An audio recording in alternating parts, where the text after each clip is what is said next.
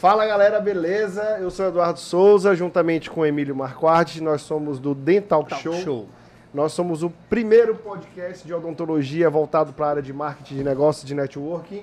E hoje a gente tem como convidados o Márcio Barreto. Palmas Opa, valeu, valeu. E o Mário Quirino também.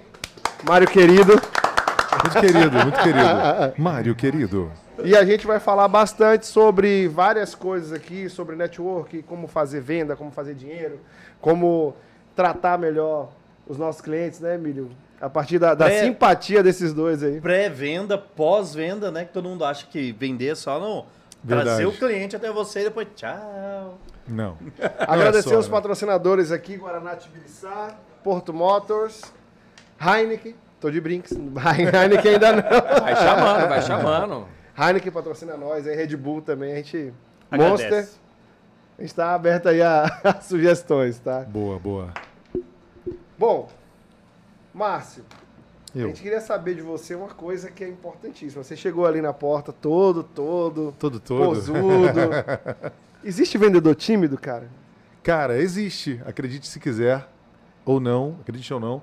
Tem pessoas tímidas que são excelentes vendedores mais do que os eloquentes, por exemplo, como eu. Online ou físico você está falando? Tipo... Acho que todo campo. Acho... Vamos falar do presencial, que é mais fácil, né? onde, onde, tudo começa, o tradicional, né? a venda tradicional. Que na verdade o digital é só uma extensão das estratégias que a gente tem hoje no convencional. É uma coisa ou outra que favorece mais né? para alcançar mais pessoas. Mas sim, uma pessoa tímida, dotada de técnicas, né? entendendo o que é vender, ela consegue vender muito bem até porque, se a gente for falar de um conceito de vendas aqui, vender é um propósito de vida, vender é poder ajudar o próximo a solucionar um problema. E se essa pessoa é tímida, né? O Mário é um cara tímido. Não é um cara tímido, Mário? Eu acho que não. Eu acho que não também. Não sou... mas, mas eu, eu, conheço um cara tímido que vende pra caramba, Bill Gates. Tá? Bill Gates. É um pois cara é. tímido e acho que vende um pouco, né? Um dos maiores vendedores do mundo. É o Warren Buffett também, tá? Então, eu, o Márcio falou, eu vejo que se você tem técnica, disciplina, e às vezes o, o, o falastrão, ele às vezes ele até perde credibilidade. Ele fala, fala, fala Esse e é acaba não falando nada. Né? Justamente, parece e uma acaba se atrapalhando, né? Justamente. Então o, o, o, tímido ele escuta, escuta, escuta, na hora que ele chega na dor do cliente, pá, comprou e, e nem viu. É, aí é também a estratégia do, do falastrão é falar menos. Sabendo já de que, de que ele é um, uma pessoa eloquente, né?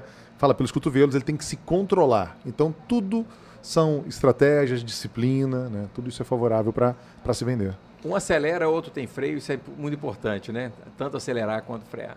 E Márcio, de onde veio essa pegada de venda? Porque você veio uhum. de locutor, né? É locutor de rádio, né? Que fala. Isso, rádio, é... TV. E a pegada de venda? Bom, a venda sempre esteve na minha vida, é, como exemplo do meu pai, meu pai guerreiro, é, meu pai é servidor público. Nos dias de folga dele, ele vendia, vendia cocada, vendia picolé nas praias do Rio, água. E eu acompanhava nesse, nessa, nessa missão aí, né? E muito mais como exemplo, que meu pai sempre segurou a onda, sempre conseguiu dar conta do recado da família. Eu, mais duas irmãs, são cinco lá em casa. Mas ele sempre teve essa, essa vontade de fazer acontecer, de fazer o extra, né? E de forma honesta, o grande exemplo. Então, desde muito pequeno, já vendia salgadinho nas ruas, em salões de beleza, também fazia salgadinho ia para rua vender. Mas até então não tinha entendido ainda a força da venda, o que era vender. Né? E com o passar do tempo, me, me descobrindo um comunicador, né? atuando na área de comunicação, eu fui entender que vendas, mais do que nunca, é isso: é se comunicar com as pessoas. É, como eu falei anteriormente, é um propósito de vida. Quando você entende que você pode ajudar o próximo, né? Isso sempre teve dentro de mim um bom coração, né? Acho que uma boa educação, seu amigo Dona Lourdes ajudou bastante. O meio que eu fui criado, né? As tias da igreja, apesar de ter nascido no Rio de Janeiro, uma região periférica, onde muitas coisas convergiam para que a gente seguisse é o caminho errado, Niterói, no Rio de Janeiro. Então a gente morava no morro, depois morei no pé do morro, então a gente tinha ali grandes oportunidades ou oportunidades ruins, né? É, eu diria, de, de se desviar do caminho, né? Mas graças a Deus, aos meus pais, na né, educação dos meus pais, e às pessoas que a gente escolheu para viver. É, a gente fala muito hoje, né? Que a gente é média das cinco pessoas que a gente convive. Cara, na infância não é nada diferente, né? Porque na, lá na minha infância, lá em Niterói, no Rio de Janeiro, se eu ficasse na esquina com os caras errados, eu talvez não estivesse aqui hoje para conversar com vocês. Então, aí a gente vai descobrindo, é uma trajetória, né? Das areias das, das praias do Rio de Janeiro, para a gente conseguir hoje trafegar por Cuiabá, andar em diversos setores de Cuiabá e conseguir andar com pessoas como o Mário Quirino, com vocês aqui hoje. Então, isso faz realmente a gente descobrir o que é a venda, né? Você fez igual aquele que, que vende água, que vende água? O Rick Chester. Rick Chester. Você fez igual o Rick Chester? Cara, a gente tinha umas propostas ali. Você modelou ele? Na verdade, não, porque o Rick é mais novo que eu, será o mais velho? Não sei. Porque eu comecei cedinho, né? Eu comecei cedinho. Porque ele vendia moleque. água. E você é. vende água também? Sim, vendi água, picolé. Só que quando eu vendi, a, a diferença do Rick vai ser o seguinte: o Rick já era um homem, já tinha a mentalidade de um homem. Eu era um menino naquela época. Que eu vendia salgado e ia com meu pai. Então meu pai me puxava para esse exemplo. Quem até então achava chatão, né, cara? Pô, peraí, pai. Você tinha algum bordão, tipo assim, ah, lá em Salvador tem um picolé que chama oh, picolé bordel, capelinha. Bordel aqui é outra coisa. É. Não, bordão. Bordão. Ah, bordão. tá. Entendi Calma. bordel. Falei, uai. Eu sou de Salvador, né? É, tive um bordel, mas não quero falar sobre isso aqui. não, entendi. Foi bordão. Ele que entendeu. Foi, foi bordão. Foi bordão. É... Márcio. Eu. Então, você, quando você vendia água, você achava que você ia chegar onde você chegou? Não. Eu, eu, infelizmente, quando eu era criança, tinha um pensamento muito triste, cara. E logo eu, cara, que sou um cara tão, sabe, é, otimista para a vida, eu pensava que eu não teria. Criança adolescência ali, né? Eu vi meu pai comprando, naquela época, presentear a esposa, era meio que comprar uma geladeira nova tal. Minha mãe, muito esperta já, falava: oh, eu não quero esse presente para casa, não, tá? Eu quero coisas para mim panela, essas paradas não rolava com minha mãe já, minha mãe muito visionária já naquela época ali, década de 80, 70, 80. E eu tinha um pensamento quando eu vi essas questões de compras, de que eu não teria condição alguma de ter uma mobília na minha casa, por exemplo, comprar alguma coisa. Eu não me vi um adulto prosperando. Olha que coisa louca, cara. A sua mãe já falava isso pra você? Não, não, não. Meu pai comprava é, é, geladeira, fogão para casa, uhum. panela. Ah, chegou um presente. A mãe, é, isso não é presente, não. É, obrigado, mas é para todo mundo, né? Mais tarde as pessoas viram isso aí mesmo. Hoje fica claro, a mulher, você deu uma, um liquidificador, um liquidificador. É pra gente, né? Fazer uma paradinha aqui, né? Pra casa. Pra casa, né? Então é pra família. Uh, mas eu, quando eu via meu pai comprando, eu assim, achava que eu não ia ter condições na vida de comprar. Olha só. E eu lembro que quando eu vim morar em Cuiabá também, eu tinha uma mentalidade que eu só queria ganhar o meu salário e eu pedi a Deus que eu tivesse a oportunidade de fazer as minhas compras e pagar o meu aluguel. E em Cuiabá, felizmente, é, a minha mentalidade, meu mindset começou a mudar. Eu comecei a entender que eu poderia prosperar mais, ainda com base em Deus também, sabe? Crendo em Deus, que fazendo as coisas da forma correta e buscando conhecimento, me preparando para isso. E aí sim a mente se expandiu. Foi que eu comecei a enxergar uma série de, de coisas e hoje, como vendedor, o céu é o limite. Hoje não existem impossíveis. Né? Hoje o que, que você vende? Ah. É que quando você fala assim, hoje eu sou vendedor. A primeira coisa que a gente vende, que um vendedor vende, na minha concepção, é a nós mesmos, sabe? É, as pessoas compram primeiro você. É, você comprou o Mário, o Mário te comprou, na sequência, as pessoas compram ali o que a gente produto. oferece, um produto, um serviço. E por último, é legal a gente destacar isso aqui. Por último, o preço. Você tem alguma dica para quem está ouvindo assim, ó? Eu tenho três técnicas certeiras aqui quando você quer fazer uma venda de alto nível. Assim, eu quero. Você falou começa pela gente, mas tem algum, algumas características que você pode fazer para implementar mais isso? Bom, eu indo por, por esse, esse mesmo viés aí, eu creio muito que a primeira coisa, o primeiro momento é que a pessoa realmente compre você. E para isso é uma relação de confiança, uma relação até de amizade, né? como a gente falou lá atrás. Eu é, é, é, vou ajudar, é um propósito. Um vendedor, quando ele entende a sua missão, e não quando ele não entende a sua missão, que, ah, eu não consegui nada, estou trabalhando de vendedor. A gente, infelizmente, a gente vê muito isso ainda, né? As primeiras oportunidades são de vendas, Vender no shopping, no Rio, tinha muito isso. Ah, consegui um trabalho no shopping como vendedor. Ah, mas e tem o povo como... olhava assim, ah, é. só vendedor. vendedor e o próprio é falava né? assim, a mesma pessoa falava, tem como você me pagar um salário, Emílio? Eu prefiro, porque pelo menos eu sei quanto eu vou ganhar. Sem ele saber que vendedor é a profissão. Não existe como ter um diretor do MNI sem saber vender. Um dentista como vocês, sem saber vender.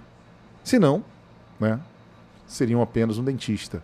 Então, toda a profissão, todo mundo, acho que tinha que ensinar nas escolas, cara, sobre vendas. E vendas começa na gente. Porque não adianta.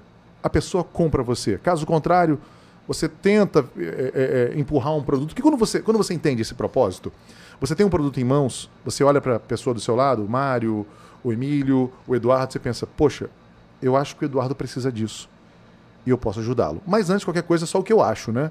Então eu me conecto ao Eduardo primeiro. Uma vez conectado a ele, eu vou descobrir o que ele precisa. E outra, sem interesse. Sem aquela máxima de, Emílio, tem uma parada boa para você, cara. Ah, o que, que é, Márcio? Fala. Não, não posso te falar. Tu já saca que é um multinível. Tu já saca que o cara quer te empurrar, ele não pode nem te falar o que é. E quando, na verdade, quando a gente vai fazer uma venda, a gente só quer se conectar com a pessoa. Preço inbox, preço inbox. É, justamente, inbox.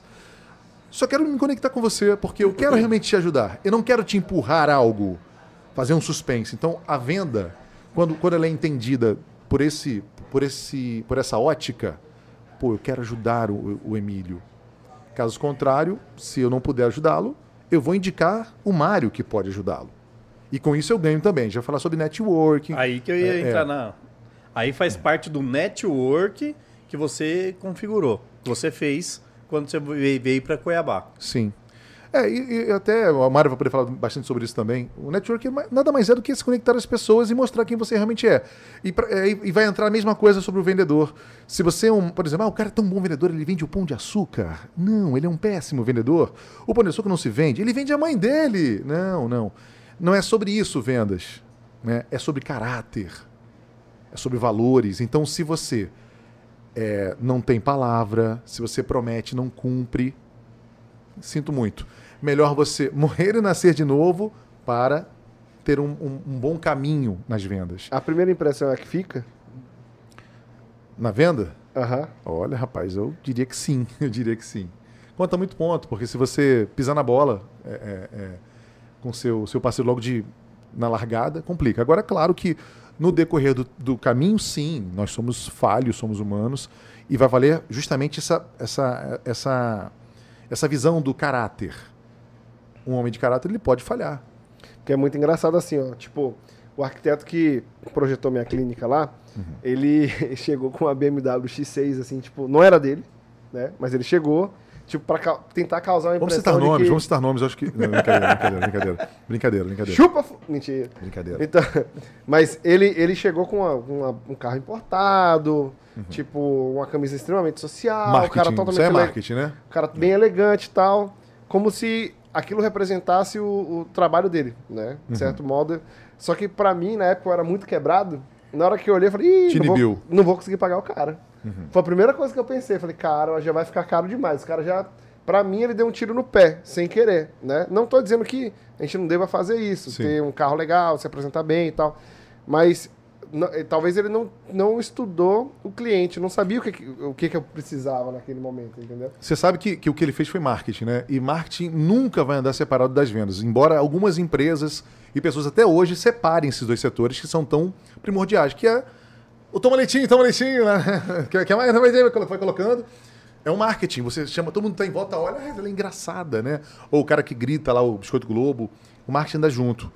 Ah, então não tem como. O cara quis causar um impacto para cima de você. Por exemplo, você tem uma causa para ganhar. A coisa é séria. Você não pode perder. Chega o Mário Quirino com a BMW último modelo, tá? E eu chego num Celta quebradão. É, eu vou falar pro Quem que pro você acha que vai ganhar? Quem é o bom advogado aqui? Marketing, cara. Marketing. O Mário pode ser um fake, nem se formou, é um cara que está trabalhando fora da lei. Eu sou aquele, aquele, sabe, professor da, da, da Federal, gente boa, humilde pra caramba, né? Ele quer só ajudar, velho. E ele é bom, ele entende tudo de direito. Ele vai ganhar a tua causa e o Mário não. Marketing. Infelizmente, tem pessoas que fazem isso que vão. né? No seu caso aí, eu, eu arrisco dizer que é, é, é, talvez ele produza outros, eh, na, na, na ocasião, ele, sei lá, preparasse outros tipos de apartamentos de, não sei, um milhão, dois milhões, né? Aham. E talvez você tivesse que montar algo menor. O que, que você queria montar? Não, foi uma clínica odontológica. Ah, uma Mas eu- clínica odontológica. Não, sim, foi minha clínica, mas poderia. Eu entendi a impressão que ele quis dar. Mas te quando eu assustou. fosse falar dele, falar, cara, o cara é foda, o cara chegou assim, assim, assim, Te sabe? impressionar, ele queria te impressionar. E o mais É. louco, tipo, não sei se vocês já assistiram Suits, Suits, sei lá. Pô, eu é adoro o cara, não. O, o Harvey, ele é o cara. Terceiro episódio, né? Isso é o o cara. cara. tá. Tipo, o Mike, que é o advogado Sim. falsa, né? Tipo, o cara tá olhando um restaurante pra dar o jantar dos calouros lá. E o cara é quebradão. E o cara chega lá e fala assim: Não, eu tô procurando esse restaurante aqui, o que, que você acha dele? O Harvey passa, olha assim e fala: Você não vai fazer isso, né? Aí o cara, não entendi. Tá vendo aquele cara ali na Xerox? Essa é a frase do Harvey. Aí o cara, sim, tô vendo. Ele nunca vai ser associado. Sabe por quê? Porque até hoje ele não fez o jantar dos calouros como se devia ser feito. E a primeira impressão é a que fica. Se você começa o, o jogo perdendo. Ah, tá jogando Harvard pra cima de mim? vai. Ah, entendi. tá jogando pra cima de mim, né, papai? Ah, eu sou fã do Harvard. Inclusive, ele ensina muito pra gente em vendas. E o advogado, né? O cara que, que é um bom advogado, e inclusive parece muito. A gente chega a pensar que é o direito brasileiro que tá ali com, com Harvey, né? E é bem, é um pouco diferente a trama né, dos tribunais americanos. Mas o Harvey ele manda muito bem, cara. Ele tem um trecho, até postei esses dias que ele fala assim, o cara... "Ah, Você reclamou que é o, o- o menino lá que todo ele faz todo mundo passar em, em- em Harvard, né? Em Harvard, porém ele não passa, né? Ele não conseguiu passar, se ferrou. Ele fala assim: "Ah, você me reclamou que eu fui embora mais cedo". É porque quando eu cheguei aqui, esse Harvey falando, Ah, eu trabalhei duro, eles pensavam que eu trabalhava 100 horas por dia. Agora não importa a hora que eu vá embora ou que eu vou embora, porque eles não contestam o meu trabalho. Eles sabem que o cara dá conta. Sabe então tô chegar e foda. fazer. E eu me identifiquei tanto nisso, sem falsa modéstia, galera. Eu me identifiquei tanto nisso. Porque realmente eu me dedico a fazer o meu melhor, cara. Na minha hora, se eu tô no estúdio, cara, eu sou o melhor. Não desmerecendo o Mário, que é ótimo, que também é excelente. Mas naquela hora a minha mentalidade é essa. Eu sou o melhor aqui. Quando eu tô na frente de um cliente para vender um produto, eu sou o melhor naquilo que eu tô fazendo. Quando eu sou o filho da Dona Lourdes e eu vou sair com a minha mãe, eu sou o melhor filho do mundo. E eu sou, cara. É que, na, ver- Eu quero, eu posso, eu consigo. é que na, verda- na verdade o Mário pode ajudar também nessa pegada, que as pessoas vivem muito no passado e no futuro. Esquece o agora, Boa. né? Porque eles sempre estão vangloriando o passado e falando que vai ser no futuro. Esquece Perfeito. o aqui e agora. É, Justamente. E, a, e a vida acontece aqui, né? Ah, no agora. Então é uma técnica, inclusive, de, de mindfulness, né? Que eu, eu fiz uma formação. E, e eu que sou uma pessoa muito do futuro, eu tinha dificuldade de, de estar no presente. Eu lembro a primeira vez que eu comprei o, meu apartamento e a gente não tinha mobiliado, né? Aí eu cheguei para minha esposa e falei assim, nossa, é, quando a gente estiver no próximo apartamento, ela falou assim, oi? Não, vamos mobiliar esse aqui primeiro, né? Calma. Então, o, o trazer para o aqui e agora né, é, uma, é uma técnica, uma estratégia da gente viver o tempo presente. Porque o que está acontecendo? As pessoas estão cada vez mais conectadas, televisão, rádio, celular, coisa e tal, elas não se desconectam. Né? Praticamente o, tele- o telefone hoje é GPS e você está respondendo WhatsApp, você responde. Então, você está conectado. Na hora que você vê, cara, sua filha já está com 15 anos, na hora que você vê, você já formou. tá? Você, desconecta no tempo. Né? E você vê, cara, o tempo tá voando. Não tá não, não tá não. É você que está totalmente conectado. Tá? E, então é muito importante o que você falou, viver o agora. É claro que a gente tem que sonhar, a gente tem que planejar, a gente tem que olhar o que que nós erramos no passado, mas a gente tem que trazer e aproveitar o momento presente. Cara, isso aí, como eu falei, eu aprendi no Mindfulness, que nada mais é uma técnica do budismo sem a parte filosófica. é, a gente come carne, sim, a gente mata bicho, mas a gente está ali conectado no presente, acessando a respiração, trazendo esse, essa consciência de estado presente. Que é muito importante hoje, porque as, as pessoas estão, né? ho- Hoje mesmo aqui no, em Cuiabá, tem um amigo meu passando na, na, na avenida, tinha um, tinha um cara para pular. Seu não sei amigo se presidente? pulou. Ah, tá, tá. Júlio Neto, né? Um abraço, Júlio Neto aí. Sim. Então, ele filmou o cara querendo pular do viaduto, né? Então, hoje, o índice de, de, de suicídio aumentou, assim, drasticamente, pós-pandemia, né? As pessoas estão muito no estado de- deprimido ou depressivo. É, é, então, qual é a solução? Às vezes, o que é a, a depressão? A pessoa que fica presa no passado. Tá? A maioria das vezes. Tá? Tem- é, é muito complexo, não adianta falar assim, ah, não, é isso, isso, isso. O ser humano é muito complexo. Mas uma das características de alguém de- deprimida é aquela pessoa que fica muito no passado. Né? E vendo o passado de uma forma distorcida. Você acredita que a geração de hoje tá mais Nutella? Porque o que, que eu vejo, mano? Cara, problema sempre existiu. Né? Problema psicológico, financeiro e tal. Só que hoje as pessoas estão desistindo muito fácil, eu acho. Então, é, Posso estar assim, falando acho- besteira. Não, não tá não. É, bom, Eu acho que as pessoas estão mais Nutella, sim, tá? A geração de hoje. Mas também acho que elas estão enfrentando coisas que os, Que a gente os pais, é. os avós não. não cara, é- é, antigamente uma, uma coisa para mudar demorava 100, 200, 300 anos. Né? Quanto tempo que, foi, é, que andaram a cavalo? Quanto tempo né, que, que durou uma tecnologia, roda, flecha? Né? Então, hoje, as coisas. Cara, engraçado, eu recebi, eu ganhei de presente, eu achei muito legal de casamento, tá, gente? Eu, eu sou casado há 10 anos. É um Blu-ray. Cara, o Blu-ray nasceu morto. Cara, no- no- é, e aí, cara, na hora que chegou o Blu-ray, já chegou o Netflix. tá- tá- Então, então as coisas estão muito rápidas. Tão, O Blu-ray de 10 anos é vintage. Totalmente vintage, né? Então, é, é, é, o, o que, o que essa geração está enfrentando, é, cada geração vai, vai, vai, vai, vai enfrentar aquilo né, que, que, é, que é imposta para aquela geração. Tá, tá, tá um pouco Nutella, mas isso aí tem a ver com o quê? A geração ali, baby boomers, né, da década de 50, questionaram muito os pais. Então eles falaram, questionaram porque foi uma criação muito dura. E aí eles falaram assim, ó, não, eu não vou criar meu filho assim mais. Eu vou, eu vou dar amor, eu vou dar carinho para os meus filhos, né? E aí se perdeu-se o respeito. Então pode ver que os filhos ali, hoje a turma de, de 80, 75 para frente, muitas vezes tem dificuldade de lidar com hierarquia, dificuldade de lidar com o pai, ou com mãe, ou com uma, uma imposição. Meio revoltados, né? Então, eles perderam talvez aquilo que eles tinham dos avós, né? Que era o respeito. O respeito é muito, muito mais importante do que o amor, né? Porque o respeito é amar. Sim. Se você não respeita alguém, você não ama aquela pessoa. Então a geração tá mais mimimi sim. Teve, Vou teve falar uma Nutella, tá, mas- engraçada, né? Só, só uma colocação que eu puxei, se de passado, presente e futuro, e de venda, é porque o dentista, ele tem um, um- vamos, vamos chamar de mente coletiva, de que o cliente chega até no seu consultório, ele não passa orçamento e não fecha aquele orçamento porque ele precisa ver radiografia, ele sempre inventa uma desculpa para o paciente fazer alguma outra coisa fora para depois voltar. Entendeu? Então ele não vive o agora. O mais difícil é você tra- eh, eh, trazer o cliente dentro do seu consultório. Então, se ele entrou dentro do seu consultório, você tem que fechar uma venda. Sim. Entendeu? E ele sempre coloca algum empecilho, ou algum exame, ou alguma outra coisa, ou preciso estudar seu caso, antes de passar algum, algum outro tipo de tratamento, algo nesse sentido. Por isso que entra aí o poder de venda, o poder de viver agora e não o futuro. Porque se eu deixar essa oportunidade passar, ele pode ir no outro colega, pode achar um- uma outra pessoa que vai fazer esse tratamento dele. Sim, é- é importante o, o dentista e qualquer outro profissional, né? Vocês perguntaram para o Barreto ali, uma técnica de venda. E para mim a melhor técnica de venda é você ser verdade. Entendeu? Quando você é verdade, você é inteiro. Quando você é inteiro, você tem força. Quando você tem força, você passa credibilidade. Né? E quando você tem credibilidade, o cliente volta.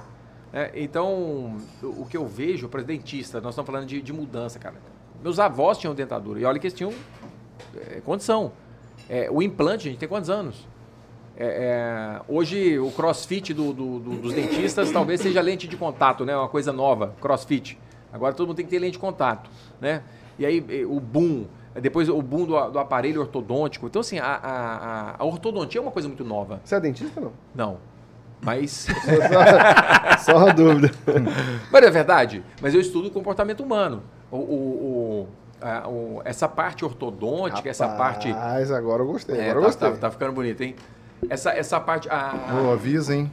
Agora o bicho pegou. Ó, gente, chegou uma pizza aqui agora, né? Priscila, a doutora Priscila trouxe aqui. Eu não sei quanto vocês estão pagando pra ela, não, mas deve ser caro, viu? Conheço a Você Priscila. viu aqui, né, Lucas, o tamanho do pedaço que corta? Você é louco, pô. É, o programa, tá mais o programa tá com, com mu- muito bom de patrocínio. Chupa, Lucas. Então, é, ma- mas vamos lá, como, até como cliente, né? Eu que sou é, cliente de, desde a ortodontia, coloquei aparelho fixo com aí 6, como. 7 anos. É, é uma coisa muito nova. Né? Igual, igual eu falei, meu- meus avós usavam dentadura e tinha, e tinha a condição. Antigamente era o quê? Aquele rota, como é que chama? Rota, é, Rote. Rote, coloca, colocava. ant- Antigamente dentista fazia o quê? tirava o dente. Na é verdade, tá doendo, arranca e vai, vai arrancando até chegar a dentadura. Então, a, a, medicina evoluiu nos últimos 10 anos, a ortodontia, né? A, a é, cresce, é, evoluiu muito, né? A engenharia evoluiu muito. Então, voltando à geração mimimi, né? Um, eles estão mais frágeis, sim, em algumas coisas, mas eles fazem rupturas é, eles quebram o status Mais quo. rápido do muito. que a gente. Você vê aí os meninada é, é, lançando unicórnio. E, 25 anos, 26 25 anos. 25 anos, coisa que meu avô, três geração futura, não vai, não vai conseguir. O Zuckerberg lá, que ouve todo mundo que está falando aqui, está ouvindo aqui agora no celular. Com certeza. Ficou bilionário, acho que antes dos 30. Com certeza. Com certeza. Né? Imagina, cara. Quando você imagina que um guri de 20 anos, 25 ia, né? É, o meu vô, o meu vô estava é, aos 30 anos, ele acordava às 4 da manhã, né? É, 7 horas da, da noite já estava dormindo. Será que ele conseguia ficar com o celular até meia-noite na cara dele? Depois escutando um podcast, depois abrindo três empresas, depois a, a, totalmente ligado. Ué, é, o Augusto Cury falando, Mente Ansiosa, sei lá qual livro dele, falando que uma criança hoje de 7 anos tem mais informação que o operador romano. Né? Então imagina, a, a, escola da minha filha, ela já, já é, vai ser bilíngue. Ela chora inglês. Ela está um ano e sete meses. Então, então olha, loucura. Então será que essa geração de antigamente. Então cada geração tem a sua, a, a sua, como é que eu vou dizer, a, o seu desafio. Então é, é normal a gente de, de 80 para trás achar que essa geração é um pouco mimi e eles acharem que a gente é um pouco demodê. Então vai ficar normal. e Mari, como é que foi que você veio de Minas, veio para trabalhar no jornal, né, cuidar de um jornal, para fazer essa, é, como é que chama? Transição. Transição para comportamento humano. Perfeito. É, é, eu, eu, comecei a, a, Na verdade, eu trabalhava no Senado né, em 2000 e, 2001. E aí veio a questão da morte lá do, do, do Sávio Brandão, é, que era meu cunhado. Eu que apresentei ele minha irmã. Ele era meu amigo de, de, de, de academia, coisa e tal, de, de farra né, na época. E aí eu, ele, eles casaram e minha irmã grávida, ele foi assassinado. E aí eu, eu tive que voltar para Cuiabá para é, tocar a parte do, do, do jornal que é a, a, parte comercial, tá? Assim, eu tinha alguma preparação comercial na época? Não, era 20 e poucos anos, mas sempre fui um bom comunicador. Né? Meu pai é um bom comunicador. Minha mãe também é, é, sempre foi vendedora. Então eu tive esse exemplo dentro de casa. E aí, cara, eu comecei a brigar muito com a minha irmã, isso que é verdade. Comecei a brigar muito com meu irmão. Eu fiquei muito no passado, não, porque é meu pai, porque é minha mãe, e remoendo isso. Até que um dia chegou um cara, olha, tá tendo um treinamento de PNL. Eu falei, que PNL? Que que, que é isso, né? Programação neurolinguística, autoconhecimento. Aliás, eu comecei antes no Provida, né? A verdade suprema e absoluta ao nível do inconsciente humano. Meditação, tela mental, pensamento positivo. Então eu vim um pouco dessa, dessa bebi um pouco dessa fonte. Eu pensava que Provida era maçonaria também. É, acaba sendo um pouco, né? É, então, eu acho que fala o que, que é. Justo. Ah, o que, que é? Não sei, tem que ir. Eu é, falava, ih, é, é, um, é, é um processo, é um processo de autoconhecimento também, através de meditação. E aí. É... Oh, desleal, que, desleal essa parada aqui. O cara acabou com tudo aqui, velho. Vou migrar pra aí, peraí. Ô, tá. Pode, pode eu, eu, empresto aqui, eu empresto aqui. Pode pegar aqui. Não, eu sou convidado, cara. Você tá com Pô. fome, Eduardo? Hum, tô brocado. Mas tem que Devastou comer. aqui. Mas não, aí, falo mesmo. Emílio, Desculpa, então, mas que bom, que bom. Tem que falar mesmo. Ô, Emílio, e aí é, eu fui brigando muito com a minha irmã na época, a gente não entendia. Muita. o jornal parecia aquela torre de Babel, né? E aí eu vi que eu tinha que, que mudar algumas coisas em mim. E fui, e fui para a PNL, e aí acabou que eu apaixonei, fui fazendo todos os cursos que, de PNL, fiz Practitioner, Master Practitioner, Master Trainer, e, e fiz, é, e fiz toda essa formação. Acabou que hoje é, são 25 Master Trainers no Brasil, que tem uma certificação internacional igual a minha, é, com mais de duas mil horas comprovado, mas eu dei mais de 6 mil horas de treinamento. E foi num processo de descoberta. Fui me descobrindo, me entendendo, e aí eu tive uma proposta de mudar para Belo Horizonte e abrir uma franquia lá de, de treinamento e desenvolvimento pessoal. Então, nesse, nesse período, treinei mais de 15 mil pessoas, dei treinamento, abri é, empresa em Belo Horizonte, Juiz de Fora, Governador Valadares, Montes Claros, é, é, é Varginha e Lisboa. Então, Só para a galera entender, Mário, o que, que é PNL? Tipo, o que, que Pro, Programação neurolinguística. Mas como que funciona? Tipo, você está programando a minha neurolinguagem agora, nesse justamente, minuto? Justamente. Se você parar para pensar, é, o, é, o nosso sentimento, o nosso pensamento é, vira fala. Então, quando você fala assim, ah, eu não sou vendedor, ah, eu não sei vender, ah, eu, ah, eu não sou. Então você. Você é tímido? Eu, ah, eu sou tímido, tá? Então, se a gente pegar ainda a pirâmide de níveis neurológicos, quando a pessoa fala assim, oh. eu sou tímido, né, ela está ali se programando. Como é que você programa o seu filho? Né? Não sei se é pai, mas você vai falando, pela fala você vai programando. Opa, não, sim, tá errado, tá certo. Não tá, faz tá, isso. Não faz isso. Olha lá, você vai ficar igual a sua mãe. Olha lá, você tá igual ao seu pai. Nossa, Olha isso aí é muito caro, não vamos comprar, é, não. Justo. É, ó, meu filho, a vida é difícil. Você pensa o quê? Olha, você é burro igual a família do seu pai, você é burro igual a Então você vai programando as pessoas através da linguística, né? E você vai condicionando aquela pessoa. Então, então que... não é algo imediato, é, imediato, é algo que você vai fazendo, conduzindo até. Pode ser imediato, pode ser o meio, tá? Tem, tem, é engraçado que tem uma, uma. Quando eu fiz um curso com o Lai Ribeiro, ele falando que teve um estudo lá nos Estados Unidos. É, de um bairro pobre de, de, de Nova York, que eles pegaram ali é, duas salas, não sei se era do Brooklyn, alguma coisa assim, duas salas de crianças do ensino primário ali. E pegaram, uma dessas salas tinha a sala A e a sala B. Eu te contei esse caso, né? Não? E, tinha duas salas. E eles pegaram a sala B e levaram para Manhattan. Cara, os caras passaram o dia inteiro andando de limusine, indo nas, na, na, naqueles prédios de Wall Street, é, é, comeram lagosta, comeram, viram adega de vinhos, colocaram aquelas crianças. Aí o que aconteceu?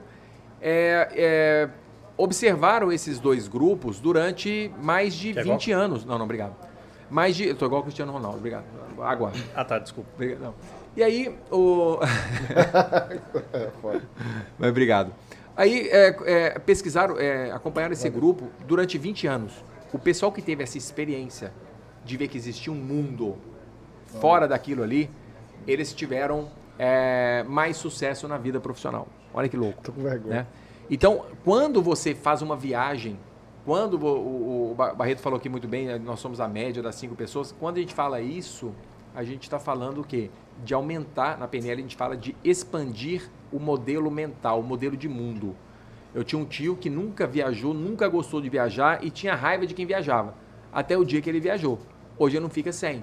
Você entende? Então ele sempre busca, opa, eu tenho que viajar esse ano, eu tenho que viajar. Por quê? Einstein falava, né? Uma mente que se abre a um novo, um novo formato, ele nunca vai voltar ao estado original. Então isso acontece na, na, na prática, né? Então a programação neurolinguística, ela acaba sendo uma ferramenta terapêutica para ajudar as pessoas a mudarem padrões mentais. Mas não tem nada a ver com persuasão. Ou tem? Tipo assim, a PNL você consegue fazer uma persuasão para uma venda? Se você aumenta seu é pegada, nível de entendeu? consciência, sua persuasão Total. aumenta. Não, mas, a, mas, a PNL é persuasão na veia. É, é, é, um dos objetivos da PNL, é você persuadir.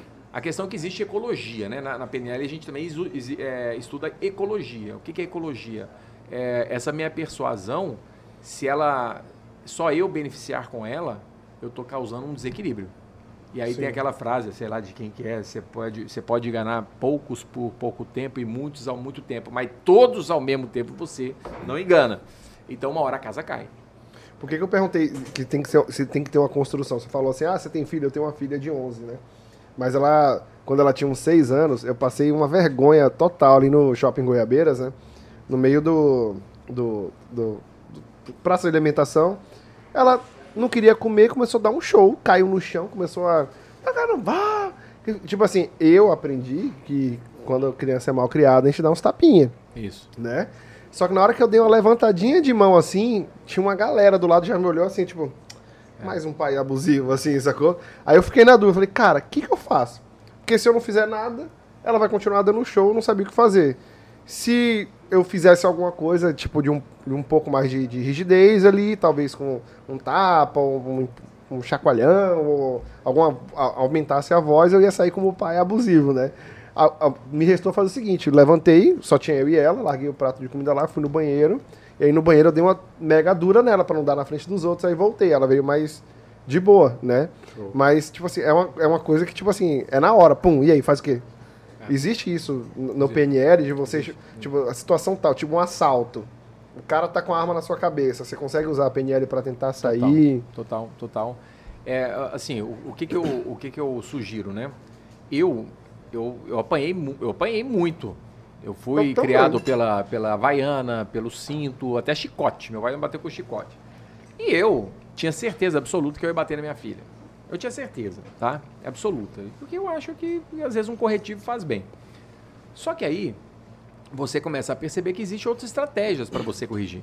Tá? Então você pode fazer muito bem. Assim, ó, minha, minha filha, ela é, geralmente ela faz birra. Então vai um dia com tempo. Vai um dia com tempo. Vai, vou no shopping com tempo hoje só para pegar essa baixinha. Né? Vou fazer uma coisa. Pega uma coisa que ela quer muito. Uma coisa, ah, eu quero no cinema, eu quero sorvete, eu quero. E aí você provoca uma birra. Faz uma, uma, uma. Em Minas a gente fala da puca, né? Faz uma cena ali para Aí na hora que ela der a birra, você vai assim, agora papai vai te levar para casa. Ah, pode dar birra o que for. Vai, pega ela, vai, tá, tá. Agora você vai ficar de castigo, porque papai não, não quer que você faça birra, tá? Mas é importante também a gente deixar a criança é, soltar os sentimentos. Cara, a gente tá lá, o Will Smith no Oscar, dá um tapa na cara do cara. O cara tem 50 anos, não sabe controlar a emoção. A sua filha de 11 vai saber? Né? É, é, então, assim, é, é, um processo de, de muita compaixão. Que a gente fala, a gente estava agora, domingo, Páscoa, né? Paixão de Cristo. O que é a paixão? A dor de Cristo. Então a gente tem que começar a ter compaixão das pessoas. E lembrar que, pô, a sua filha não tem o controle emocional. Aliás, é, se você for estudar o cérebro da sua, da sua filha, né? Essa parte do lobo frontal, ela é muito me menos desenvolvida que a sua. Por qual motivo? Porque ela não desenvolveu essa parte da inteligência racional emocional ainda. Né? Isso a gente é, vai, vai construindo ao longo do tempo. Então, pô, é, para para pensar quando você tinha 18 anos, 17 anos. Esses dias eu estava pensando, porque eu voltei para Cuiabá, falei assim, cara, eu passava nessa rua aqui a tantos por hora. Cara, era muito louco. Eu, eu fico pensando assim, cara, era para eu ter morrido de acidente de carro, era para eu ter morrido. Por quê? Porque, principalmente o adolescente, ele é mais, mais raivoso, ele é mais agressivo no trânsito, ele dirige muito mais rápido, ele é Parece é mais que ele quer provar pra sociedade alguma coisa. Ah, eu sou foda, eu faço isso. Ó, quer ver? Eu faço e não me machuco. Justamente. É. O nosso cérebro tem mais de, porra, mais de milhões de anos. E essa parte é, do lobo frontal é uma parte muito, muito nova, se for, falar, se for olhar do nosso cérebro. Então, ela é menos desenvolvida de uma criança. Então, cara, paciência e vai, com muito amor, carinho, vai mostrando. Eu, eu acredito, eu acredito que eu vou é, é, criar minha filha sem bater, tá? Olha que até ontem eu achava que iria, mas eu vou fazer o meu esforço, né? Vale a pena esse esforço. Existem várias formas de você ensinar. Bater é uma, e a gente viu que não adiantou muito, né? Meu pai e minha mãe me bateram, adiantou é nada.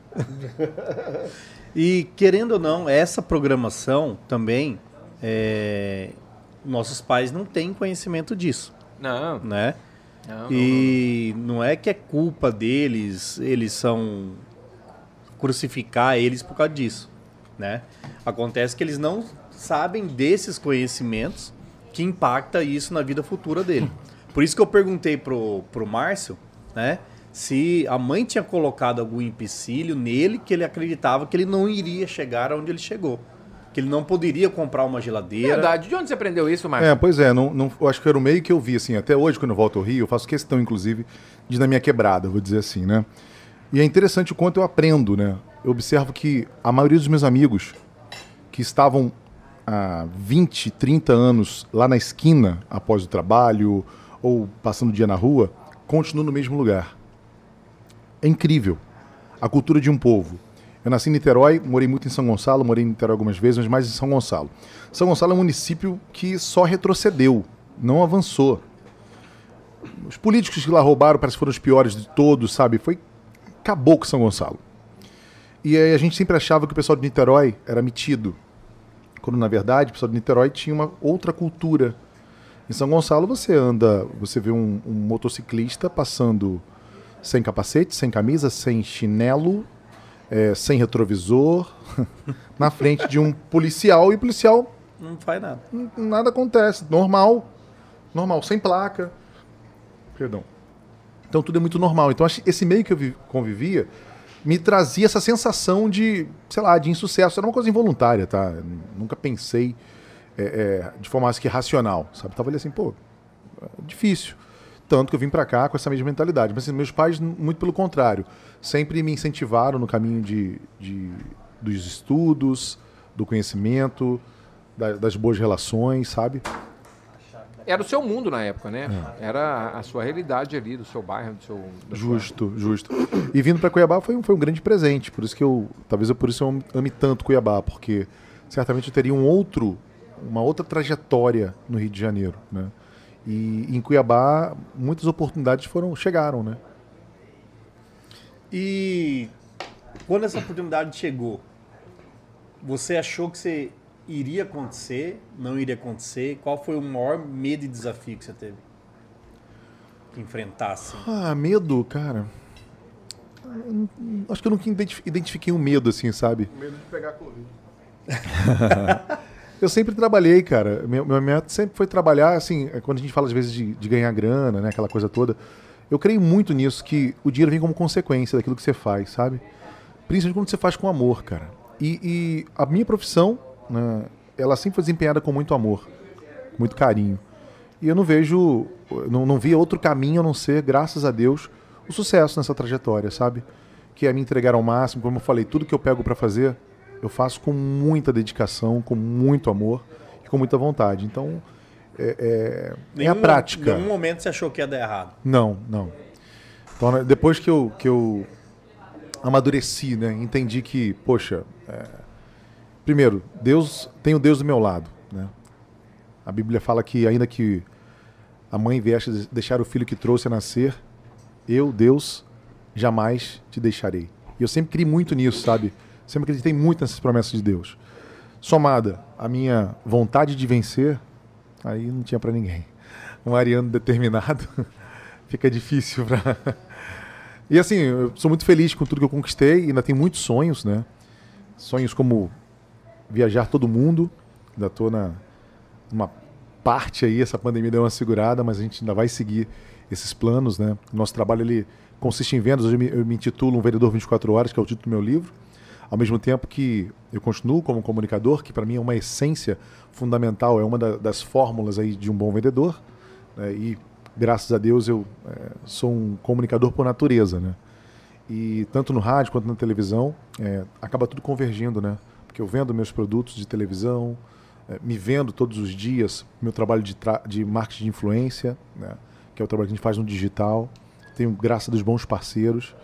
E é o que a gente falou. É, é Venda é isso, quando você entende que é um propósito da sua vida ajudar o próximo e que você precisa ter um bom caráter para que você seja verdadeiro, como ele falou, vender a verdade, porque não, não há espaço para você vender é até fácil, relativamente fácil. Você já Uma recebeu vez... muito não?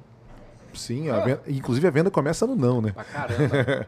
a venda começa no não. Porque Se ele falasse que não, ele não era vendedor, né? Como porque, assim? É, e outra, né? É. Teve, teve, algum que marcou de você? Você fala, cara, eu achei, cara, se aquela venda ali, aquilo ali me marcou a ponto de falar, cara, vamos mudar minha estratégia e. Eu, eu, eu perdi essa conta já. eu perdi essa conta. Eu, eu posso te dar relatórios, essa semana, inclusive. Cara, que, que, que, show. Porque eu vejo muita gente assim, ah, o cara recebe um. Geração Nutella, né? Não pode esmorecer. Aí recebe o um não e fala assim, ah, desisti. Não vou fazer mais não. Eu vejo isso pelos alunos dos cursos, né? Então, tem aluno que a gente faz o seguinte: o cara vai, investe uma grana, que não é barata. A gente sabe que, porra, um curso de alto nível a gente não, não vai cobrar barato. Infelizmente, a gente tem toda uma bagagem para poder passar. O Emílio é prova disso. O Emílio foi o cara que começou as residências aqui de harmonização no estado, né? E o aluno chega assim, passa um mês, dois meses, três meses, fala, pô, professor, manda mensagem. Até agora eu não consegui fazer um botox, não consegui vender um lábio, não consegui fazer. Aí Emílio fala assim, cara, você já postou alguma coisa? Você gravou algum vídeo? Você já foi. Tipo assim, ah, não, mas eu já fiz isso duas vezes, tentei vender duas vezes e não consegui. Vamos fazer uma formação de PNL, Emílio, para essa turma, né? E o povo acha que é assim, né? Tipo, ah, na segunda vez eu já vou. Ou então o cara que forma, ele já quer estar tá faturando o que um cara de 17 anos de experiência já tem. O, o né? que, que acontece? Antecipa a, a, é, eu, falo, eu falo assim, tem uma frase que é assim, ó, é, não compare o seu capítulo número 1 com o capítulo número 13 de alguém, né? Nós tínhamos uma, sei lá, 10 anos atrás, esses caras bem-sucedidos, antes, eles estavam lá na Ilha de Caras. Ah, Xuxa e Angélica na Ilha de Caras, é, com iate, é, Zafir junto, sei lá o quem, tará Hoje tá no seu Instagram, cara. Tá ali no Instagram, tá ali o seu vizinho, tá, tá, tá. E, e, então as pessoas hoje comparam muito. E é também um pouco da criação que a gente chama de, de geração Nutella, né, que, que você citou aí. A gente vê o seguinte: o filho quer uma coisa, o pai vai lá e dá. Aí o filho quer outra coisa, o pai vai lá e dá. Ah, eu quero. Gente, é sério mesmo.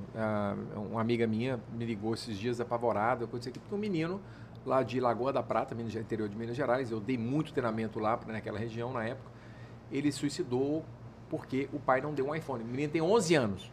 Ixi, meu Deus. Então, se liga no grau que, que, que nós estamos. Então, o que acontece? Quando a gente começa a, a criar os nossos filhos nessa questão sem limites, ah, eu quero isso, porque a criança vai falar assim, ah, passa no cartão, passa no cartão. Ela não tem uma consciência do que é um processo, não tem a, a, uma consciência do que, que é um, um, projeto de longo prazo. Então elas acabam não tendo essa resistência ou essa inteligência emocional para esperar. Entendeu? Então isso gera o quê? Ansiedade, gera, é, é gera é, cobrança, gera é, síndrome do pânico. Então você vê lá, pô, meu doutor Emílio tá ganhando dinheiro, já comprou não sei o que, qual carro, não sei o que, tá lá. Cara, mas ele já tá quanto tempo? Ah, meu, o Márcio Barreto é um comunicador, tá, tá, tá, agora eu vou fazer uma live. O Márcio Barreto tá quanto tempo? Eu tô quanto tempo dando PNL? Então não existe resultado rápido, tá? E quando a pessoa quer resultado rápido, ela acaba pagando um preço muito alto. A pessoa quer ficar forte muito rápido, ela quer emagrecer muito rápido, ela quer ganhar dinheiro muito rápido. Ela fere um princípio que está na própria natureza, que é o tempo. Entendeu? Tudo que você passa um pouquinho do, do, do, da, do processo, que é você quer pular etapas, tá? Você vai pagar um preço muito alto. Então, essa é a questão. Então, assim, tem uma coisa que chama linha do tempo, tá? Nós temos a linha do tempo interno. Se você fechar o olho aí, por exemplo, você falar assim, o seu passado tá, tá atrás ou tá na frente? olhando para você. Imagina que você está pensando no passado. sempre atrás. Para trás, né? Tem gente que já pensa que é do lado esquerdo. Tem gente que pensa que é do lado direito. Para o lado esquerdo está meu passado. Então, essa linha do tempo. Então, o que, que acontece? É, você tem que trabalhar essa linha do tempo. Por exemplo, então você vai pegar uma pessoa de muito humilde, pessoa muito humilde, tá? Vamos botar aqui um pedreiro numa situação muito humilde, que ele ganhou, eh, geralmente ele ganha semanal ou ganha quinzenal. Ele pega aquele dinheiro na sexta-feira e vai pro bar. Por quê? Gente, segunda-feira para ele, eu vou viver o hoje, segunda-feira tá muito longe. Aí na hora que ele chega em casa bêbado, tá lá o quem? A esposa com os filhos. Ah, cadê o dinheiro? Vai fazer mercado, precisa comprar arroz, feijão, tal, tal. Ah, gastei tudo. Tal. Cara, para ele segunda-feira tá muito longe. Ele já sexta-feira ele já vai. Então ele não tem. Fala assim: o que você vai fazer daqui cinco anos? Que? É uma pergunta que se Faz um teste um dia. Qual, qual é o seu projeto daqui cinco anos? É, é, a pessoa não sabe nem responder. Ela não tem essa linha do tempo. Por isso que o hum. empreendedor tem que desenvolver essa linha do tempo. Por isso que todas as pessoas ela tem que começar a trabalhar. Isso a gente, a gente tem no treinamento. A PNL, a PNL trabalha isso. Né? Você ter uma elasticidade, você treinar, ter uma percepção de longo prazo. O Brasil, inclusive, questão cultural, é uma questão muito cultural ela tem é o, é o país que, que um dos países que tem menos essa visão cultural instalada porque também tem uma, uma criação muito escravagista né você pode olhar é, é interessante isso influenciando na nossa na nossa cultura né por exemplo nós temos metrô não. Qual é a previsão aqui, de ter? Não. Qual é a previsão de ter metrô aqui em Cuiabá? Vixe, agora vai ficar mais longe. Não, não tô, não, não tô falando de VLT, pelo amor de Deus. Não, não, não. não. Isso aqui é, no, é tudo menos político, mas, mas é, não tô falando de VLT, eu tô falando de metrô. Não. Tem um plano piloto? Nenhum. Tá? É, Rio de Janeiro, lá aos barrancos. São Paulo é o tem mais, mas, tá mas é, é, Belo Horizonte, que eu morei, cidade da grande BH, 4 milhões de habitantes, não tem metrô. O metrô lá liga um lugar, lugar nenhum. Então, assim, é, todo país europeu, da Ásia, coisa tem. e tal, já tem metrô há 100 anos. Gente, não é novo, há 100 anos. Londres, diz que Londres já malha mais de 100 anos. Mais, mais de 100 anos. Então, assim, você vai para todo lugar, França, é, é, é, Inglaterra, Nova York. Então, a questão é, o Brasil ele não tem, por cultura, não tem essa visão de longo prazo, tá? E, por exemplo, é, por exemplo, o, o país escravagistas, né? Ah, quando um escravo, ele conseguia bater a meta, ele produzia a mais, o que, que ele ganhava? O escravo tinha, ó, você tem que fazer aqui, o senhor lá falou, ó, você vai ter que é, roçar isso aqui, você vai ter que ter tantas canas de açúcar, você vai ter que fazer isso aqui, isso aqui. E ele fazia o dobro. Vamos imaginar que ele fizesse o dobro. O que, que ele ganhava? Nada, eu acho. Nada. Né? E se ele fizesse a metade, o que aconteceria? Chicotada. Chicotada. Então, o, o escravo, ele é, criou uma estratégia de sobrevivência. Qual de fazer o básico. De fazer o básico. Por quê? Porque se ele tivesse com febre, né? Vamos imaginar, amanheceu indisposto, com diarreia, com febre, com dor na, na coluna, com dor no joelho. O que, se, ele não entre, se ele entregasse metade, o que acontecia? Chibatada. chibatada. Então ele tinha que criar uma estratégia de fazer o mínimo para não levar chibatada e não fazer o máximo, porque não era estimulado para aquilo. Entendeu? E aí ele começou a fazer as coisas o quê? Mais ou menos. Agora, como é que está o metrô no Brasil? Mais ou menos. Como é que está a poupança do brasileiro? Mais ou menos. Como é que tá a, a, o, mais ou menos, mais ou menos, o marido, mais ou menos, um filho, mais ou menos, é igual o, o, o Igual não, pô, o, o Márcio, inclui fora dessa. O Márcio falou assim, olha aqui, ó, o Márcio falou assim, é eu, eu quero ser o melhor filho. Ah, eu quero ser o melhor quero não, vendedor. Eu quero não, eu sou. Eu o sou, cabelo perdão. do Márcio tá mais é. ou menos, entendi. A única coisa é o que tá mais ou menos dele é, é, é, o cabelo, mas também a gente tem que ver se não é um marketing dele. Tem que entender que, que um homem careca, aprendam, gente, aprendam. Um homem careca é um homem evoluído. Você está evoluindo. O Mário está evoluindo bastante. Veja, assim, dá um close, fecha aqui. É a evolução. Um homem evoluído é careca, cara. Não tem como fugir disso. É a evolução do Eu homem. Eu tenho uma frase para isso, mais. Para uns, Deus deu cabelo. Para outros, inteligência. É. Boa, garoto. É nós, são nós. Eu, eu, acho que ele já está se adequando a ficar careca, ah, mas tudo tem... bem. Já tô, já tô no caminho, Só já tô aceitar. Já tô... É evolução, evolução. Mas, Mário, voltando aí. Tá? Então, assim, a programação não é somente falar, precisa criar ambiência. Ou não? Sim, a, a, a gente precisa, é produto do meio. Precisa.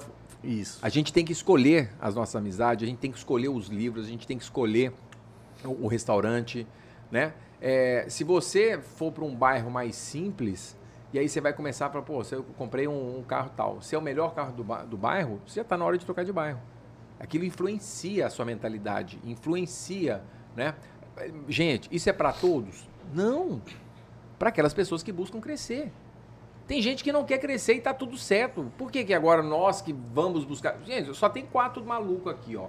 Era pra gente já estar tá em casa, descansando, coisa e tal. Que nós estamos aqui trabalhando. Né? É, é, isso aqui é papo de maluco, isso é coisa de maluco. Por que, que nós estamos fazendo? Por que, que nós estamos fazendo a mais num, num país, vamos dizer assim, que a cultura é fazer o, o básico, né? Então, por isso que as pessoas, ah, é sorte. Não, não é sorte, é trabalho. E a pessoa, o que, que você faz depois daquilo? Você descansa? Né? Não, eu vou, vou estudar, eu vou fazer um, um, podcast, ah, eu vou fazer uma pós-graduação. Você tem que buscar crescer. Cara, né? uma coisa que você falou ali é muito louca, né? Hoje a gente está rodeado de informação e falta filtro. Então, tipo assim, é, é, um monte de gente falando de PNL. Aí você vai para hum, quem que eu vou ouvir falar de PNL? Né? Então tem gente que nem é preparado para falar de PNL, fala, fala qualquer coisa, não sabe o que está falando, né? E eles chamam isso de infoxicação. É tipo isso. assim, é uma intoxicação de informação. Então você tem que saber filtrar exatamente o que você vai ouvir, o que você vai assistir. E aí pensa, queimam. Sim. Aí queima. Pensa assim, Netflix. Veja a quantidade de baboseira que tem na Netflix mas também tem uma sessão de filme legal, um filme, uns documentários legais, mesmo que seja de ação, mas, mas tem muita besteira ali também, né? Então você tem que aprender a filtrar. Não estou dizendo só no dia a dia, né? Igual, tanto filtrar a oportunidade. Com certeza que o Márcio recebe um monte de propostas de palestra. E ele não vai para todas. Ele vai falar assim, não, essa aqui eu acho que me interessa mais, eu vou. Essa aqui eu acho que não vai fazer muito sentido eu dar essa palestra para essa galera aqui. Entendeu? Então eu acho que a falta de filtro também leva a, a a, eu acho que é uma confusão assim de, de, de atitude e, e, tudo mais. Mas em relação à, à questão do, do, da PNL, até que ponto isso conflita com a psicologia? É isso que eu, eu queria. Só, é, é uma, só uma dúvida minha mesmo, porque, porque eu, eu, vejo que você mexe também um pouco com a, com a parte psicológica das pessoas para motivar. E aí, existe uma separação, tipo assim, coach, PNL e psicologia, assim, onde que mistura, ou mistura tudo? E... É, na, minha, na minha cabeça mistura tudo, tá? Mas para o psicólogo e para o coach, não. Eu até brincava antes, quando o coach começou a vir com muita força em 2013, 2014, né? Que a, o coach era você ter uma habilitação para dirigir carro. Que geralmente o coach ficou famoso de levar o estado A ao estado B, o estado atual para o estado desejado. E a PNL te fazia ser um mecânico. Entendeu? Quando o carro pifa, você vai, abre o motor e conserta. O coach não faz isso, tá? O psicólogo já faz. Então, o que acontece? A, a PNL, ela também veio da psicologia. Muitos psicólogos não é, aceitam a PNL e isso é mais do que normal. Na, na própria medicina, tem muitas áreas da medicina que, que, que não aceitam algumas áreas da medicina. É, talvez isso é, tenha na parte da odontologia. Ah, nessa parte, essa aqui, tá, tá, tá, a gente, os, a gente não aceita muito, coisa e tal, tá, tá, tá. Então, é normal isso aconteça, né? Eu também nem gosto muito de, de ter uma raça pura. Quem fez isso fez uma atrocidade na, na, na, Segunda Guerra, o Hitler, que ah, vamos fazer tudo uma coisa só. Tem que ser igual, tem que ser padrão. né? Tem um amigo meu que, que tem um, um vira-lata e um Rottweiler em casa. O Rottweiler ele pagou 5 mil no Rottweiler, de raça, bisavô, campeão, tataravô, campeão, sei lá o quê. E o Rottweiler deu uma bocada no, no vira-lata lá da casa dele, a, a, a orelha ficou de pendurada, né? Ele foi, passou lá um spray roxo lá, tá, tá, tá, no outro dia, disse que a, a, a, a, a orelha voltou pro lugar e o cachorro tava lá de boa. Ele falou, Mário, se fosse ao contrário, se fosse o vira-lata tivesse mordido a, a, a, Rottweiler, Rottweiler, eu tinha gastado mil reais lá no veterinário. Né? Por quê? Porque é uma raça muito pura. Então, o muito puro, ele fica muito frágil. E a gente só cresce na diferença. Olha só que legal. Então, a PNL, ela vê a psicologia é, de forma muito bem-vinda. E também o coach, porque tudo soma. Teve, teve um. Não sei se você assistiu esse canal no YouTube, chama Sputnik, já viu? Não. Dá uma, dá uma olhada lá. Eles confrontam ideias diferentes em, em, com duas pessoas. Então, por exemplo, eles pegaram o coach e pegaram um psicólogo. Aí fizeram, tipo assim, um formulário, deu para cada um, um não conhecia o outro. Aí foi perguntando, o que, que você acha do pro psicólogo, o que você acha de coach? Qual que é a função do coach? E aí o cara fala, o que, que você acha da psicologia? Aí na hora bota um, os dois frente a frente para poder.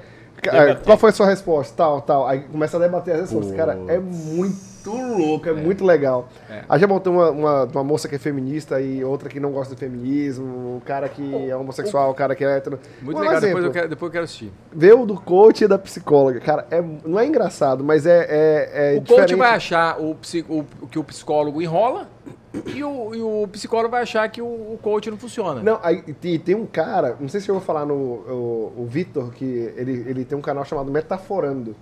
Esse cara, ele olha linguagem de, das pessoas, linguagem corporal. Sim.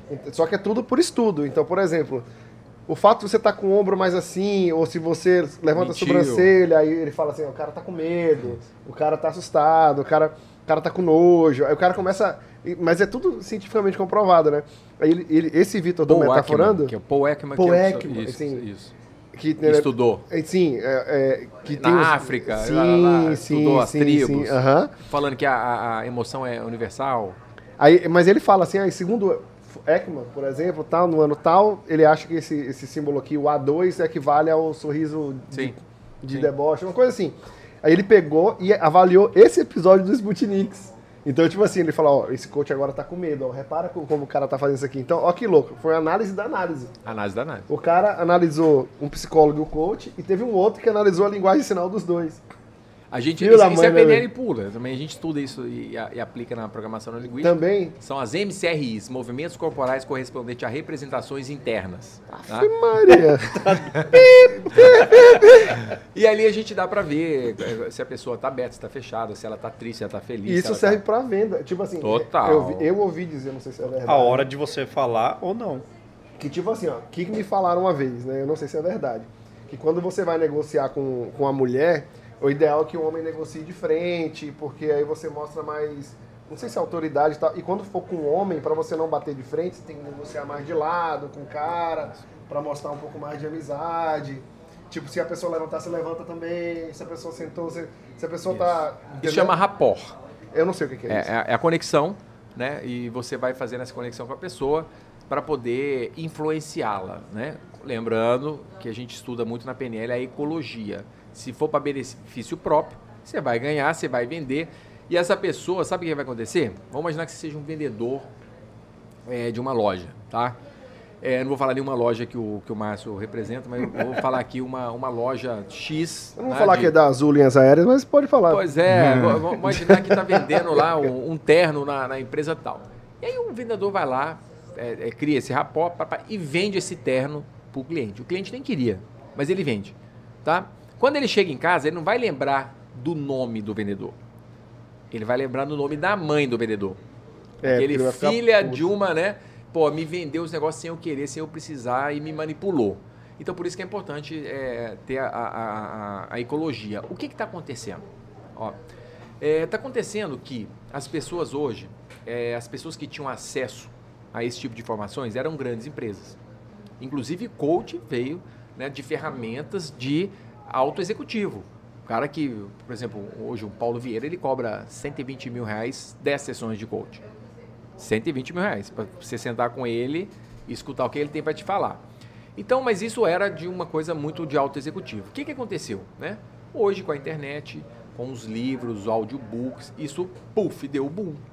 Então, o que, que acontece? Hoje, por exemplo, você vai fazer um infoproduto, vai lançar na internet e vai botar lá no.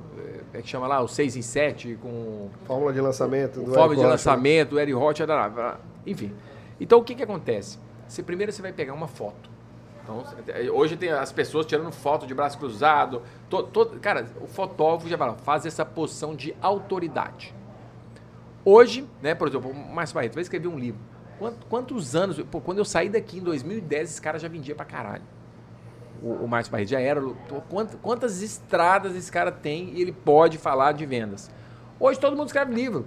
Ele demorou, sei lá, 20 anos. Ele poderia ter escrito esse livro 20 anos atrás, mas ele escreveu agora. Mas é um cara que está preparado. Hoje, todo mundo escreve livro.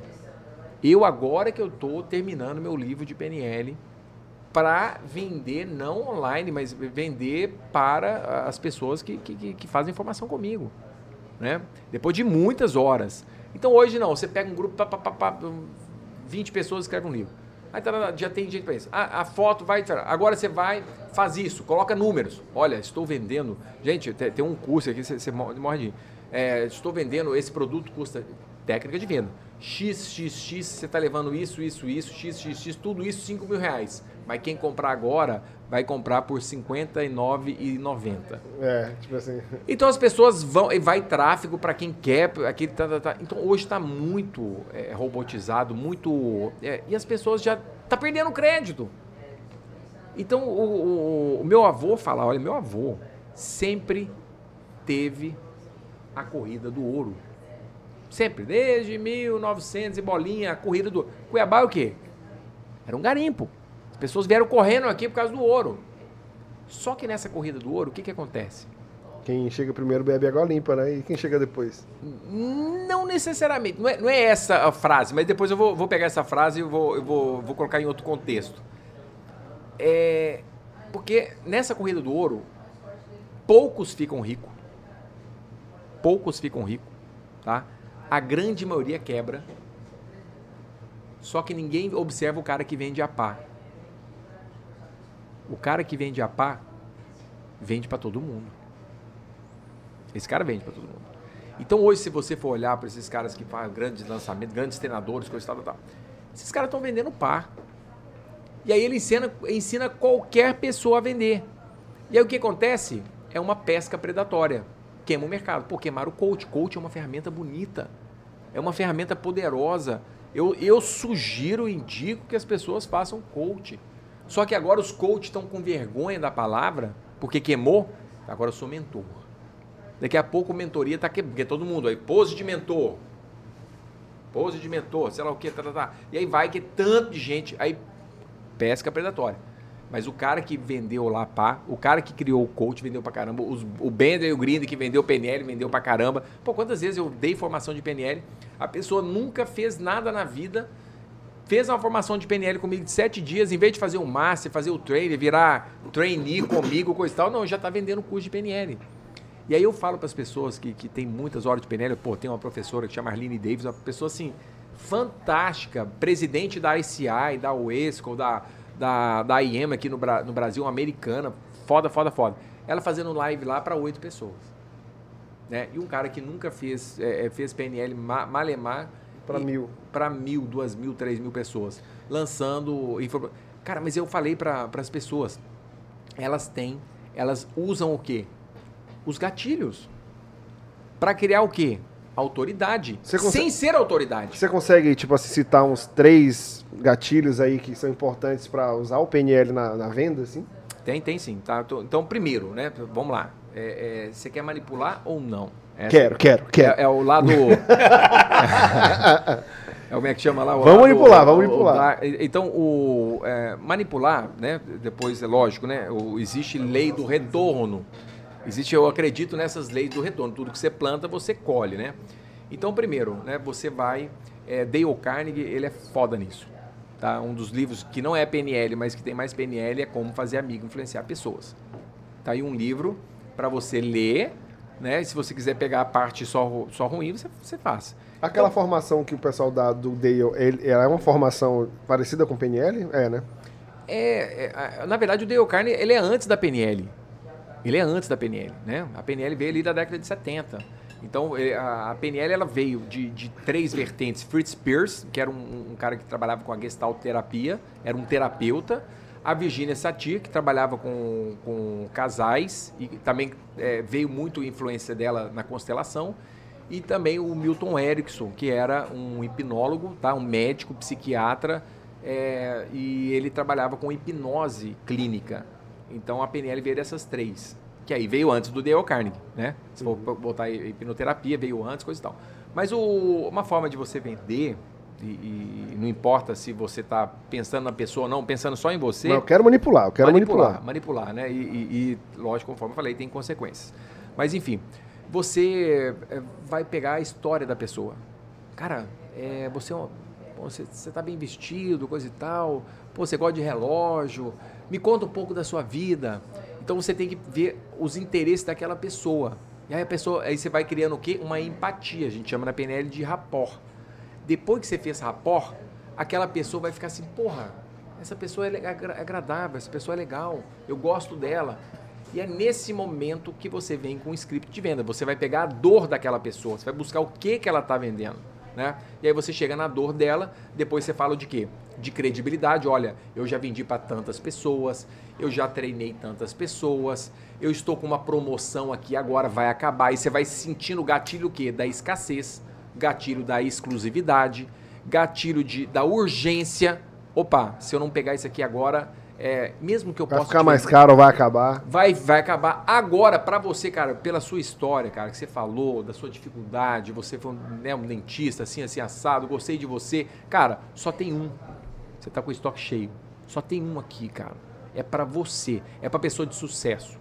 Para pessoa que gosta de trabalhar igual você. Você viu que o Emílio usou o gatilho da, da escassez? Ele falou assim, bem no, eu perguntei, cara, e como que é o BNI lá? Ele falou, não, então, só vai ter um dentista de lente de contato. Tal? Mas isso ele não está mentindo, porque não, é sim, uma mas... justamente é, é, uma metodologia do Benin. Lá dentro do Benin não existe concorrência. Né? Então, se você entrar é, na, naquele grupo, não vai ter outra. Porque o que acontece? Né? Isso aí o Ivan Mais, né? quando ele abriu lá nos Estados Unidos o primeiro grupo, ele colocava vários dentistas. E aí o que acontecia? Se eu vocês dois, você e, e nós, nós quatro aqui somos um grupo do Benin, tá bom? E aí eu vou fazer com você. E aí o que que acontece? O Emílio fica com ciúme. Porra, cara, porque o Mário, pô, o cara legal, tá, tá, tá, mas em vez de fazer comigo, fez lá. Então gera esse ciúme. Então ele percebeu que, opa, peraí, eu não posso colocar concorrência aqui dentro. Porque é um diferencial. E realmente, lá no Beni não existe concorrência. Tá? Então não é. Mas tem gente que usa esse gatilho e hoje está se usando para tudo. E daqui a pouco, escuta o que eu estou falando, daqui a pouco é, todas essas técnicas de, de abordagem, de venda, de persuasão, de influência, elas vão ser queimadas. Porque eu, é, eu esses dias eu vou mandar para você isso aqui, cara. Eu vou achar aqui no meu celular. Um cara ensinando a vender curso sem desconto. Aprenda a vender o seu curso sem desconto, é porque você quer, você diminui a sua margem do lucro, coisa e tal. Então venda é, com um preço cheio. Esse curso que eu vou vender para você, te explicar a vender sem desconto, de mil reais eu estou fazendo por 150 reais. Ele mesmo tá. Que isso? Sem cabimento, né? Sem cabimento, né? Então por isso que eu falo que, que ficou muito predatório né, essas técnicas que era usado a mente para empresas grandes. A Apple usa isso muito bem, né? A Nike, a Nike vende pra caramba, cara. Ela nunca falou do produto dela, ah, o meu produto é o melhor, o meu produto tem isso, tecnologia tal, Só tal, tal, faça tal. isso. Just, Just, do it. isso, e outra, patrocinando o Jordan, patrocinando o Ronaldo Fenômeno, patrocinando o esporte. Então ele linka aquele, aquela marca com fazer o esporte, né? Então o, o- o- próprio Steve Jobs, quando voltou para a Apple, ele criou a- aquela questão do, do seja gênio, né? De seja... Pensa fora da caixa. Pensa fora da caixa. Pense diferente, pense, Pensa diferente. diferente. Justa, pensa diferente. Então, ele, ele trazem conceitos que hoje, uma pessoa que saiu da faculdade ou nem saiu da faculdade, ela já consegue pegar. Não, ela pega essa estratégia, ela pega, ela copia, co- co- é, copia e, e cola. E vem. Cara, tem, tem, um- tem pessoas que eu, que eu conheço da, da parte terapeuta, o cara falando que ele treinou tantas mil pessoas que ele cura qualquer trauma é, num valor de 50 reais. Eu, eu falo assim, cara, como é que um cara cria, é, ele cura todos os traumas? Então não vai ter mais suicídio, não vai ter mais. Os caras tá com. com é, assim, eu, é, é muito, é muita falta de, de noção, com falta de caráter ou com falta de, de bom senso. Um cara que vende uma terapia que cura todos os traumas por 50 reais. O único do- da América Latina, o maior da América Latina. Tá, tá, tá. Eu falei assim, cara, mas que, que louco. É, o ca- o cara desse tem que ser preso. Você entende? Então, usando essas técnicas, ele tá lá com a foto, né? A autoridade fez o site dele, arrasta pra cima, tá aqui o curso. Mas um cara desse não recebe processo, nada? Cara, eu quero ver, né? Eu até, até agora eu não tô vendo ninguém processando ninguém, não. Cara, uma coisa que você falou ali que eu achei muito legal, que eu, eu sou uma pessoa muito introspectiva, né? De certo modo, assim. Contexto. Eu- contexto, vamos lá. Em qual Final- contexto? Em qual Cê- contexto Você é? dificilmente vai me ver numa balada. Ou num barzinho, assim. Eu prefiro mais ficar em casa. Sacou? Eu não sou muito de sair. Só que aí o que, que aconteceu? Teve um amigo meu, não lembro quem, chegou pra mim e falou assim: Cara, se você não for visto, você não vai fazer networking, que é o que vocês dois fazem muito bem. E se você não fizer network, você não vai poder, tipo, ter conversa com o seu cliente sobre coisas. Então, por exemplo, abrir um restaurante legal. Você viu que seu cliente, sei lá, ou então você saiu, postou que tava. Posso citar aqui, não, a gente não ganha nada pelo restaurante, o Salamanco, que é um, ou o Marralo, vai, que é um restaurante massa. Seu cliente se identifica com você e fala, cara, eu vi que você foi no Marralo no sábado, cara, gostoso lá, né? Você já vai estreitando o laço de network com o cara. Isso já é um puta poder de venda, né? Com certeza. Network é... é- tudo. Network é tudo. Network é tudo e mais um pouco.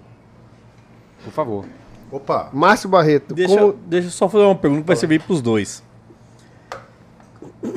Venda e comunicação anda junto ou separado? Junto, né? É importante ou não? Ué, é- Você vai vender comunicando. A não ser o Mr. M, né? Que fazia lá só com as mãos. e tal. Ele vendia o espetáculo à parte, né? Porque tem pessoas que vendem sem comunicação. Minto. É, peraí, não podemos esquecer de Charles Chaplin. ele comunicava. né? Ele comunicava, como ninguém. Mas não, porque gente- pessoas acham que comunicação é só pela fala, né? É, não, não. existe comunicação só pela fala. Não, o surdo e mudo podem deixar isso bem claro pra gente, né? A gente se entende, se faz entender, pessoas que não falam outros idiomas conseguem se comunicar, mesmo não tendo, sendo bilíngue, sendo poliglota, né? Porque tem pessoas que acham que fazendo oratória, qualquer co- coisa nesse sentido, falando bem, ele vai conseguir vender. Sim ou não? Ajuda, com certeza. É, até porque a venda ela entra no estágio onde você consegue vender uma ideia para sua esposa, para o seu pai, para fazer um intercâmbio, para sua namorada, para se vender como um bom partido para casar com a sua esposa, como foi o caso. Então, a todo instante, se você tiver realmente uma boa comunicação e comunicação clara, vai ajudar bastante. A gente tem aquela mania de falar assim: ah, eu sou responsável pelo que eu falo, não pelo que você entende. Errado. O comunicador ele tem res- total responsabilidade sobre o que ele diz. Então eu tenho que me certificar de que você entendeu o que eu quis dizer. É claro que você pode entender qualquer outra coisa, mas eu, como comunicador, eu preciso, e a gente utiliza muito isso na prática, por exemplo, a gente vai falar uma. é, é, e tudo isso está ligado a vendas, tá? Nunca vai estar fora da venda, assim como o marketing faz parte do processo de vendas também. É, você Até me perdi o que eu ia falar aqui agora, acabei entrando numa outra é, é, área, né? Eu tô anotando aqui toda hora. Você, é a terceira vez que você fala que o marketing está ligado ao processo das vendas. Totalmente, então, é. Eu tenho que fechar os olhos na hora que for planejar o meu marketing pensar em venda. É, o marketing nada mais é do que causar desejo, né? Despertar desejo naquela pessoa para que ela possa consumir. Então, às vezes, você não faz uma. Por exemplo, o que a gente faz o tempo todo nas redes sociais é isso. É, de alguma forma, eu hoje estava na rádio, então as pessoas lembram que eu sou um comunicador. Elas lembram que eu estou ligado ao processo de vendas. Aí eu fui um coquetel ainda há pouco, e aí eu recebo mensagens, as pessoas entendem que eu sou um cara bem relacionado, logo eu tenho um bom network na cidade. Eu deixo sempre vivo, né? Quando eu exponho nas redes sociais. Antes, quando não, não existiam as redes sociais, a gente tinha que botar a cara. Não podia faltar nenhum evento. Hoje, eu, além de não faltar o evento, eu divulgo que eu estive no evento. E ao chegar aqui, eu também divulguei que aqui estava, perto daquilo que eu mais gosto, conversando com vocês. Isso mostra que a gente realmente tem um bom network. E network é uma coisa muito louca. Eu vou traduzir um pouquinho do que eu acredito que é o network, é você ser interessante sem ser interesseiro. As pessoas, ah, estou diante do presidente, oh, começa a puxar saco, né? Quando, na verdade, você não tem que ser interesseiro. Você tem que ser interessante para que haja uma segunda chance, um segundo encontro. Para que né? haja uma conexão, né? É, senão, por exemplo, eu conheço o Mário há muito tempo, a gente poderia não se reconectar agora, que, gente, que ele voltou a morar em Cuiabá, por exemplo. Então a gente tem que ser interessante. E, e é inegável que as pessoas, você se, se uniu à sua esposa por algum interesse, cara.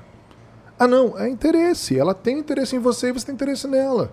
Você acha que existe técnica para você, tipo assim, ser mais comercialmente interessante para um cliente? Não resta dúvida. O talento já, já basta, assim? Cara, o talento ajuda bastante, mas você pode treinar, treinar, treinar e ficar fera, cara. O Messi é um exemplo disso aí, né? Cite aí três poderosas técnicas que tá no livro lá pro dentista ou profissional da área de saúde colocar em prática. Não, vou melhorar a hum. pergunta mais. É, tá bem, tá bem, é bem ampla. Cite três maneiras de você tirar o não do cliente. Essa é boa. Tipo, fazer não o cara... que Três pra maneiras pro cara falar sim. É, pro cara falar sim e não falar não. Ou tirar as objeções não. do cara. Ah, primeiro, gente. Porque o cara vai falar assim, ah, então, tenho dinheiro. E, tipo assim, como que você. Mas o que, que você entende por vender algo para alguém? Vamos lá. Então, antes de te responder essa pergunta, eu queria que você me dissesse uma situação real do em que você levou esse não. Para quem que, você ia vender? Me fala. Diga, Mas, senhor, meu paciente... Só, só é, antes, tem uma técnica, tá? De você arrancar três sim da pessoa. Tá? Já, galera, anota aí que isso aí, negócio é, negócio é fera aí, viu? Então, é uma técnica, tá? Então, depois, é, é tem, tem, o vendedor mesmo, quando a pessoa começa, fala o não, aí que a pessoa fala assim, oba. É, Começou agora. É, é, isso que o vendedor quer saber. Ele quer saber o não. Né? Depois, porque é, é, quando a pessoa fala não, é, existe dois metaprogramas.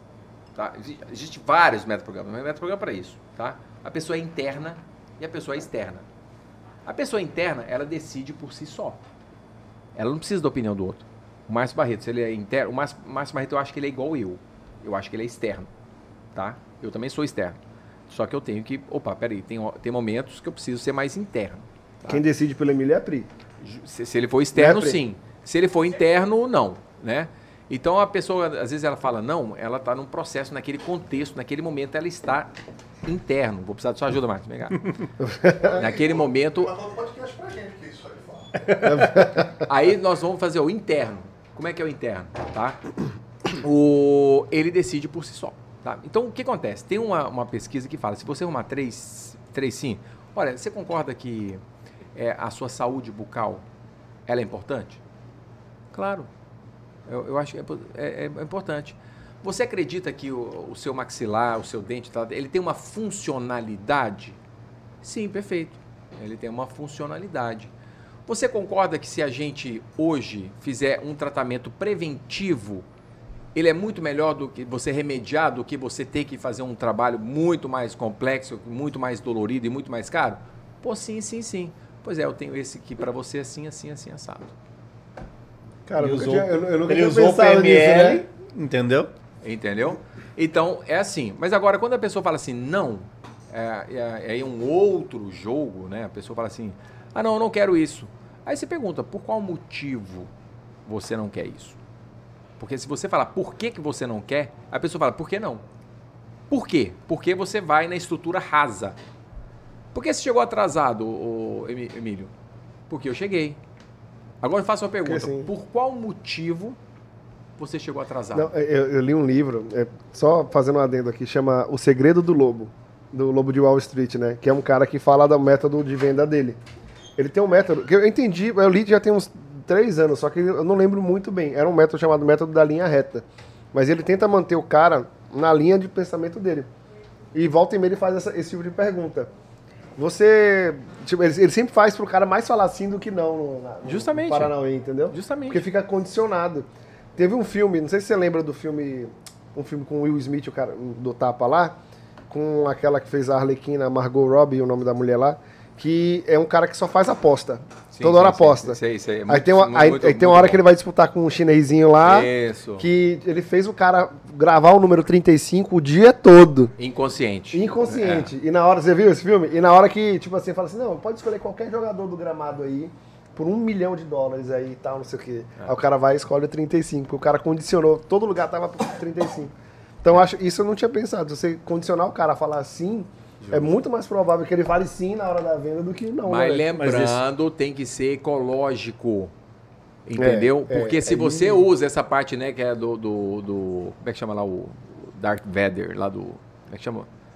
Do, Do Star Wars. Star Wars, né? Então, se, se você for usar o lado negro da PNL que existe, tá? É muito ruim. Pô, você vai ficar um, um cara é, é, igual o golpista do Tinder, estão falando de negócio. E o cara, pô, o cara era muito persuasivo, o cara criava histórias. Mas assim, eu dei essa dica aqui da- da- de você conseguir né, é, é, pegar pontos comuns. Por exemplo, uma pessoa que você tem. Vamos imaginar que eu e o Márcio. Eu e o Márcio nós somos inimigos. Inimigos, tá? E, e a gente não suporta um ao outro. Como é que eu chego no Márcio, por exemplo? Num- você tem que pegar a, a técnica do 1%. Eu sou 99% contra o, o Márcio, mas eu preciso ter 1% a favor do Márcio. E como é que eu posso puxar esse 1%? Pô, Márcio, cara, é, eu sou um cara que eu gosto muito de Cuiabá. Eu sei que você veio de, de fora, coisa e tal, tal, tal. Pô, você também gosta de Cuiabá, né? Aí ele vai, porra, ele acabou de falar aqui. Pô, adoro Cuiabá, coisa e tal, tal, tal, tal. tal. Você tem um lado comum com ele, né? Mas, ô, Márcio, você tem algum aí na carta na manga aí pra arrumar quando a pessoa fala não? Desculpa cortar. Imagina, foi como eu falei no início. A venda começa no não. É, sobre essa questão da venda consultiva, por exemplo, você vai entender que existe há muitos anos, há 32 anos, o spin selling, que é onde você identifica uma situação, o problema, implicação e necessidade. Onde você faz perguntas certas para que você possa. Mas quando eu te perguntei lá antes, que eu não consegui terminar, funciona assim: pensa numa situação, tá? que você me colocou agora, um não, como é que eu desdobro esse não? Me Eu, fala a eu situação. quero botocar minha. Eu sou meu paciente quer botocar a cara toda. E. e de repente eu vou fazer uma venda e eu recebo um não. Você quis vender para ele Botox. O Botox. Perfeito. Antes de você vender para ele, você descobriu se ele tinha essa necessidade? Digamos que eu vi que ele tinha ruga, eu acho que valeria a pena. Qual a idade dele? Prevenção? 60, 80. Não, então era para poder deixar bem bacana. É. Se você fez uma leitura e descobriu que realmente ele precisa, então você tem bons argumentos. A gente chama de defesa de venda, né? E foi para cima dele e ele disse não. Você, você fez todas as situações possíveis para que convertesse. Porque a primeira coisa é essa: você vai num cliente, você tem que estudar o cliente antes. Saber, porque aí a gente vai entrar. O que eu falo no meu livro é da essência.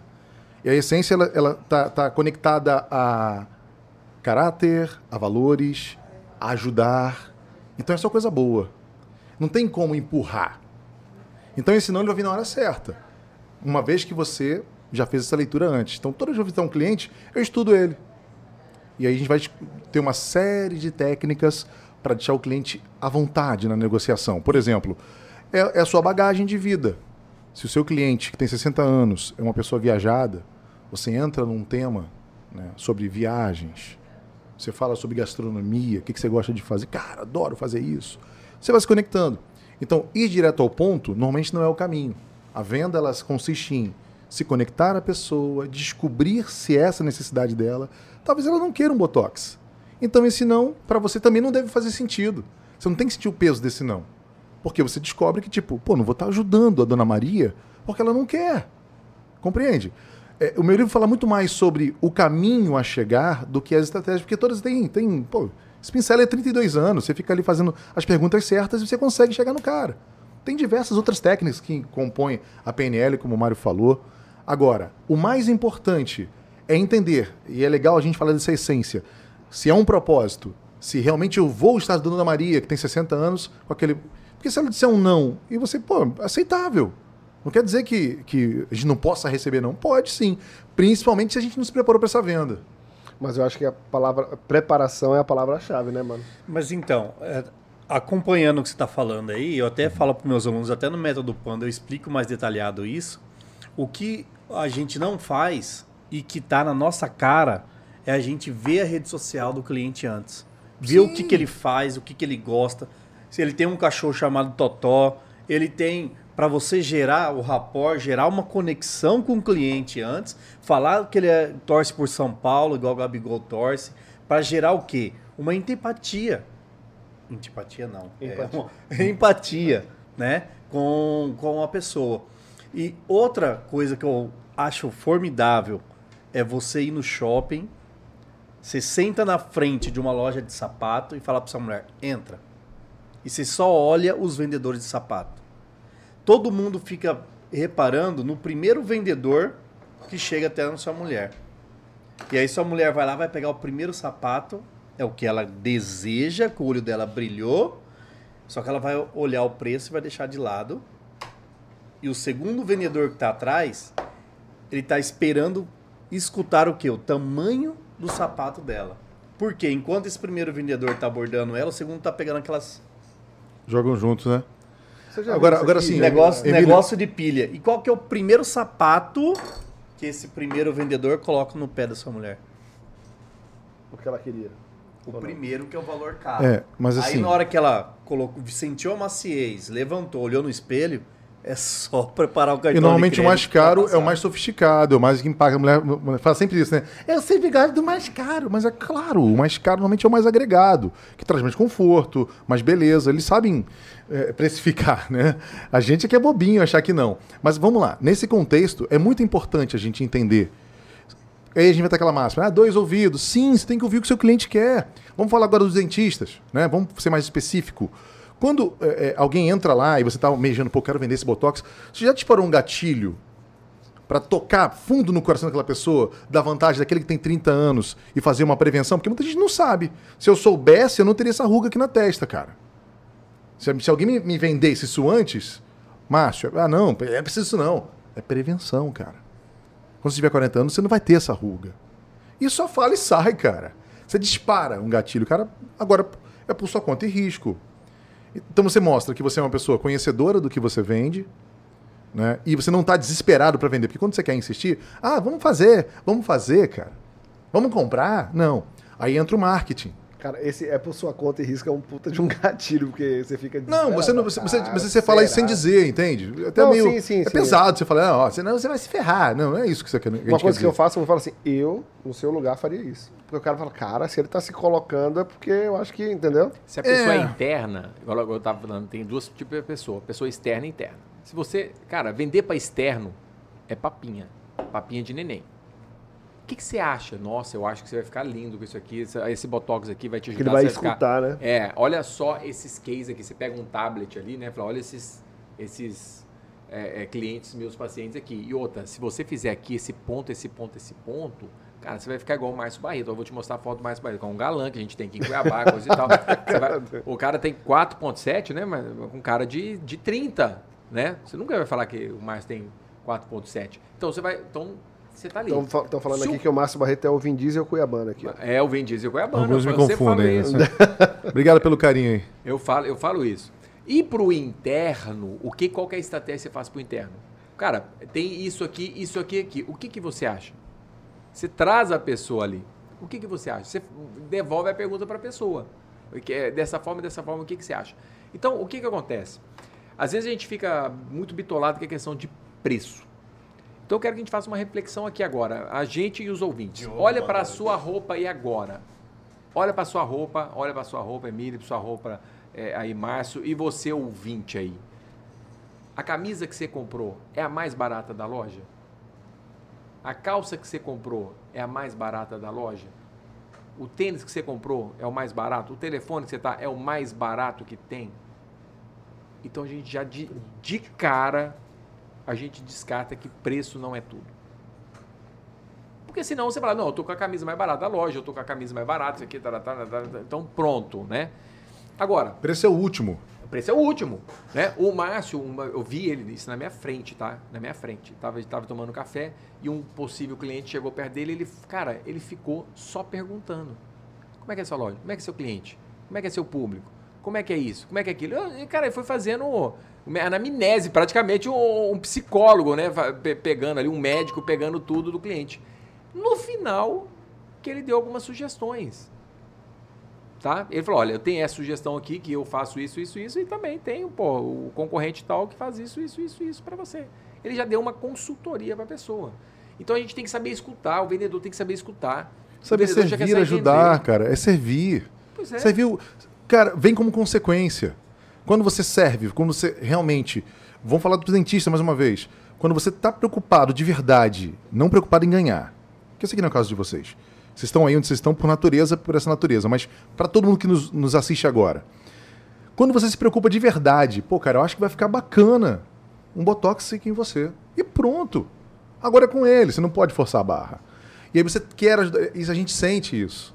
Eu não importo o valor, inclusive eu vi isso na prática. Ó. Rádio, eu passei por muitas emissoras em Cuiabá. E quando eu passei como é, sócio do produto, meio a meio ali, fazendo a, o dividendo, nem sempre as emissoras eram o primeiro lugar no Ibope. Muito pelo contrário. Elas nem pontuavam no Ibope porque às vezes não pagavam o Ibope. Mas isso não fazia da emissora uma emissora de baixa audiência. Porque eu estava nessa emissora e eu gerava retorno para meus clientes. Clientes que pagavam valores maiores do que das emissoras de primeiro lugar no Ibope. É, é, isso foi o que eu vivi. Que a gente acredita nisso. Se fosse assim, se o preço fosse o mais importante, seu Zé da Quitanda é que ganhava. E não é assim. Preço é o último. Quando você, quando a pessoa vê credibilidade, vê valor no seu produto, você tem que gerar valor o tempo todo. Ser uma autoridade no que a gente faz. Então, acho que sem falsa modéstia, eu digo uma experiência real que eu venho vivendo ao longo dos anos, é isso. Hoje eu coloco o valor que eu desejo porque ninguém vai comprar um, um produto igual ao meu, porque ele é só meu. E eu desperto o desejo que vocês comprem comigo, porque eu sou único. Assim como o Emílio é único, assim como o Eduardo é único. Então, alguém me fala assim: eu lembro que eu abri um, um site chamado Salada Pop, que é o que deu origem ao programa e à minha empresa. Ah, mas, cara, tem um monte de site de fotos aí, cara. Pô, é, mas o meu vai ser diferente. Tem um monte de programas de rádio, mas o meu vai ser diferente. A gente volta lá atrás. Eu vou ser sempre o melhor no que eu fizer. Por mais que você não ache que eu seja o melhor. Eu vou acreditar nisso. Porque eu darei o meu melhor Pronto, quem acho que retrata bem isso, além do Harvey, que a gente falou muito, é o Cristiano Ronaldo, cara. Você vê, o Neymar também arrebenta, o Messi, mas a personalidade do Cristiano Ronaldo é sinistra, que é um elogio pro carioca. O cara é sinistro, cara. Ele tem a mentalidade do campeão. Ele tem olhar de águia. O cara tá lá, ó. Pá. Logo ele pensa e ele é. Sabe? Eu quero, eu posso, eu consigo. Ele consegue mesmo. E o vendedor ele tem, tem que ter isso também. Ainda que a gente receba um não, e, e não é muito relativo. Na, naquela sua pergunta, eu tive cliente que me deu um não o ano todo. E depois do ano eu fechei com ele. Porque eu entendi, eu respeitei. Tem cliente que marca comigo e não vai. Há um ano fez isso comigo. Não me importava, ele furava comigo, eu entendia ele. Agora, é muito interessante esse cliente que falta com você. Ele falta com você, falta com os outros. Ele não tem uma agenda, ele acaba desrespeitando os outros. Só que eu não vejo, eu não levo pro lado pessoal. Eu sei que ele tem um problema. No final, você tem algum amigo, Emílio, que é muito difícil de lidar? Tem. E você sabe que ele é teu amigo, mas ele não é amigo de todo mundo, porque Sim. você aguenta ele. Não fala que é o Mário. Enfim. não, o Mário é um cara fácil de lidar. Mas você tem, você tem, tem, Mário, um amigo assim? Tem. E esse cara, o que, que esse cara é para você? Que, como é que ele te enxerga? Como o cara como grande amigo, porque você aguenta ele. Tudo bem que todo mundo aqui tem horas que é chato pra caramba e quem aguenta a gente é a nossa companheira, né? Nossos pais nos amam, nossos melhores amigos. A mesma coisa esse cliente. Os caras, outros vendedores não aguentam não. Ah, esse cara aí, eu, ah, esse cara aí marcou comigo, não foi? Falei, é. no final esse cara precisa de você Tô falando daquela leitura que a gente falou. Sim, sim. Primeiro, esse cara precisa do meu produto, esse cara realmente tem perfil do meu cliente, é pra, eu quero vender para ele, porque a gente é, chega um ponto que a gente acaba escolhendo para quem a gente quer vender. Né? É mais ou menos isso. Chega um patamar que você fala assim, cara, eu não quero vender para ele porque esse cara aqui não, não tá no meu perfil. E você escolhe seu cliente de alguma forma, não fazendo acepção de pessoas, não é isso. É você saber, ter metas, objetivo. Não, quero vender pro The Talk Show e pronto. Esse cara vai te agradecer, porque foi você que esperou ele. Mesmo ele falhando com você, você estava lá. E quantos clientes, eu posso citar aqui um monte de clientes, não o nome, não vou falar o nome, mas muitos clientes eu tive assim que eu fui paciente. Então, é claro, paciência não é você ir protelando, deixando rolar. Né? Tem um time, tudo tem um time da venda. É igual paquera, não vira amizade, acabou. A venda também tem um time, tem que chancelar. E aí você vai trabalhar com esses gatilhos. Como o Mário falou, escassez, você vai gerar autoridade em cima dele. Cara, você gera autoridade. Hoje com a rede social, você gera autoridade, gera autoridade, gera autoridade, o cara te procura. Porque você dá, você dá provas para ele, provas sociais, de que seus clientes estão felizes. Eu vivo basicamente disso. Então, graças a Deus, todo dia no meu direct, no meu WhatsApp, tem alguém falando sobre business. Nem sempre as pessoas se encaixam no meu negócio. E olha que eu tenho algumas, algumas formas de trabalho. Né? Rádio, TV, redes sociais. Eu tenho um leque bom, que é o Omnichannel, né? que é o online e offline. Mas nem sempre se encaixa. E aqueles vou maturando. O que seria muito fácil. Né? Se alguém te procura, alguém está querendo comprar, né? Sabe aquela coisa, alguém entra na sua loja. Aí você fala, ah, posso te ajudar? O cara, ah, só tô dando uma olhadinha. É verdade? Na sua opinião? Não, claro que não. Ninguém nunca só dá uma olhadinha, né? Não. Ele entrou na loja, ele tem um interesse, ele dedicou o tempo dele a comprar alguma coisa com você. Então ele não tá. É, ele tá querendo, tipo, jarda, ele quer espaço. Ele quer poder tomar uma decisão ali, né? De repente ele te chama. Às vezes, quando fala isso, o vendedor já dá as costas e sai, ah, caroço. É isso aí. Não é caroço. Sabe o que é caroço na gíria sim, da venda, sim. né? De loja? Então, a gente tem que pensar dessa forma. Eu, é, é um propósito. Quando é um propósito, até porque a, a profissão de vocês é muito nobre, né? Eu fico até intrigado, cara. A gente viaja aí para fora, e em especial a Europa. Cara, a gente vê aquela galera com os dentes Largado assim. Cara, eu não né? consigo entender. Parece que o Brasil tá muito. E olha que o Brasil é terceiro mundo, vamos ser sinceros aqui. Tá muito à frente nesse aspecto, cara. Você conhece pessoas belíssimas, pessoas incríveis. Beleza intelectual. Vai dar um sorriso. Cara, você fala, não acredito. Aí vem lá de trás, né? Vem lá daquela cultura europeia mesmo lá, né? Enfim. E vocês têm esse. Portugal ainda é pior, né? Ah, cara, acho que a Europa toda, cara. Inglaterra também, você, você não acredita, cara. Você não acredita. Como pode uma cultura europeia? Eu vou falar mais da Europa porque eu, eu acabei assimilando mais a Europa. E vocês têm essa. É, no Brasil, vocês têm, essa, acho que, essa leve vantagem do brasileiro se amarrar em estética. Eu vejo uma galera aí com dente branco aqui em cima, assim, ó. Mas branco, que você vê, é fake. Tem isso também. Você fala, caramba, dá pra ver que não é natural, cara. E o cara tá lá, ah, vejam, meu dente de cima é, é branco. A galera quer. Vantagem para vocês. Acho que o brasileiro ele busca muito mais a estética. E hoje parece que, que a, a odontologia se inclinou muito para essa área, né? Claro Foi. que tem né, a, a, saúde, óbvio, né? Mas a estética tá.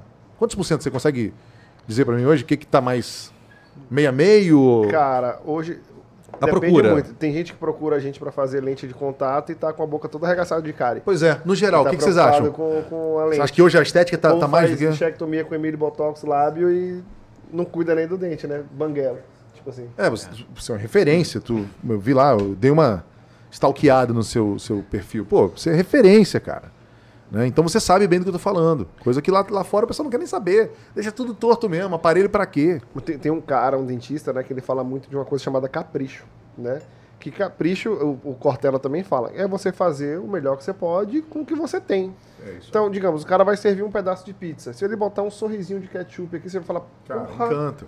O que, que é o Starbucks? O cara só bota seu nome lá. E grita seu nome ali, você fica Entendeu? felizão. Mário, hum, tá lá. Você fala, nossa, é meu, personalizado. Tá, o cara pegou um pilotinho e escreveu o nome, velho. É. E fala, é. chama você pelo nome, né, cara? É, chama é pelo nome. incrível. Isso aí você já fala, nossa, É uma estratégia eu. também de venda, Emílio sabe? sou eu, sou eu, daqui. Tocar Emílio, as pessoas, tipo assim. sabe? É isso aí.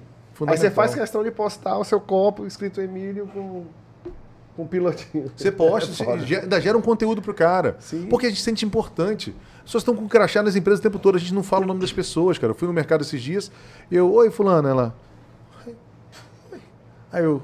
Aí ela. É, você não lembra de mim? Aí ela. Ah, por acaso ela acabou identificando. Ah, eu, eu ouço você desde não sei quando. Falei, ah, que legal, mas eu vi seu, seu não, nome no crachá. Tá lá o nome dela, cara. Tá não, lá o nome ó, dela. Sabe o que, é que o pessoal tá fazendo? eu comprei um pacote na alguma coisa na Magazine Luiza.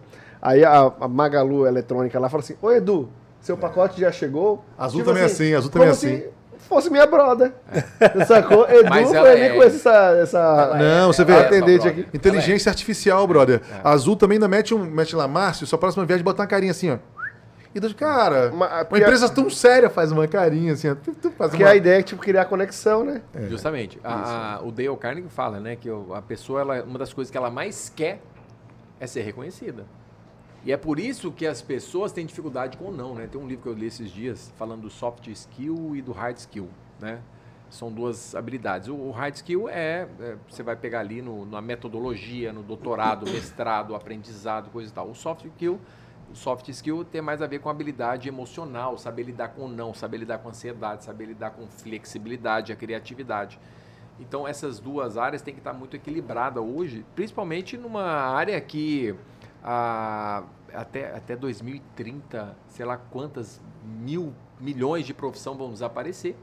Né? Igual o Márcio está falando, inteligência artificial, coisa e tal. Você compra hoje na Magalu, você compra hoje da China, você compra hoje num site da China e, e 15 dias está na sua casa. Antigamente isso era impossível, né?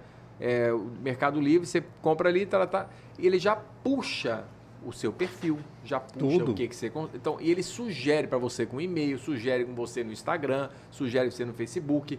Ele vai é, é, tendo toda essa, essa venda Tudo personalizada. que você fala, cara, tá lá. Tá lá. louca. Então isso está mudando muito, né?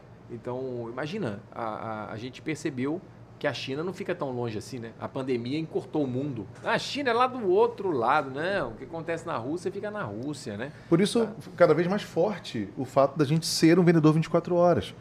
Porque ainda que venham muitas ferramentas e elas realmente elas dificultam o nosso trabalho, mas eu sempre vou comprar o Emílio. Tá, daí que surgiu então esse. Cadê Gabigol? Coloca aí o livro aí. Ah, sim, vendedor 24 horas. Porque a todo instante a gente está fazendo business, cara. A todo instante. Rapaz, Gabigol é o editor mais rápido de Cuiabá, velho.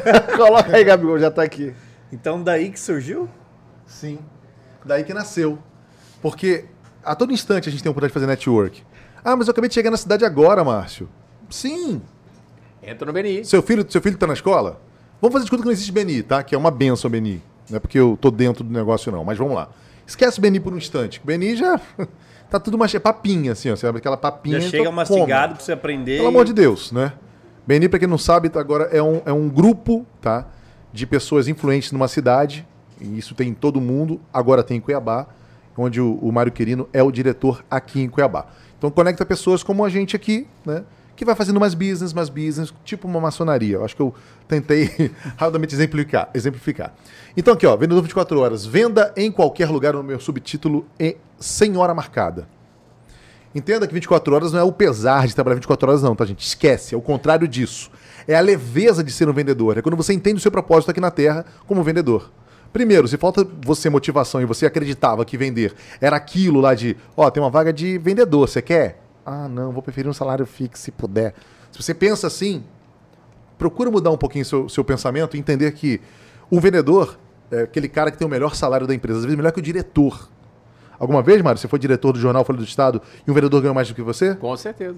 Eu achei bom. E que também ele é vendedor. E claro, né, ele tem um percentual dele, porque você também ganhou com o esforço dele e vice-versa. Você, você foi o mentor dele, ajudou ele, ele vendeu e assim deu suporte, né? Um líder é o que faz, ele serve também. Quando você entende que, que vendas, que o diretor comercial, eu não quero aqui desmerecer a produção, os outros setores não, mas o setor comercial de uma empresa, sem o vendedor, você não vende a sua matéria-prima, você não vende seu produto.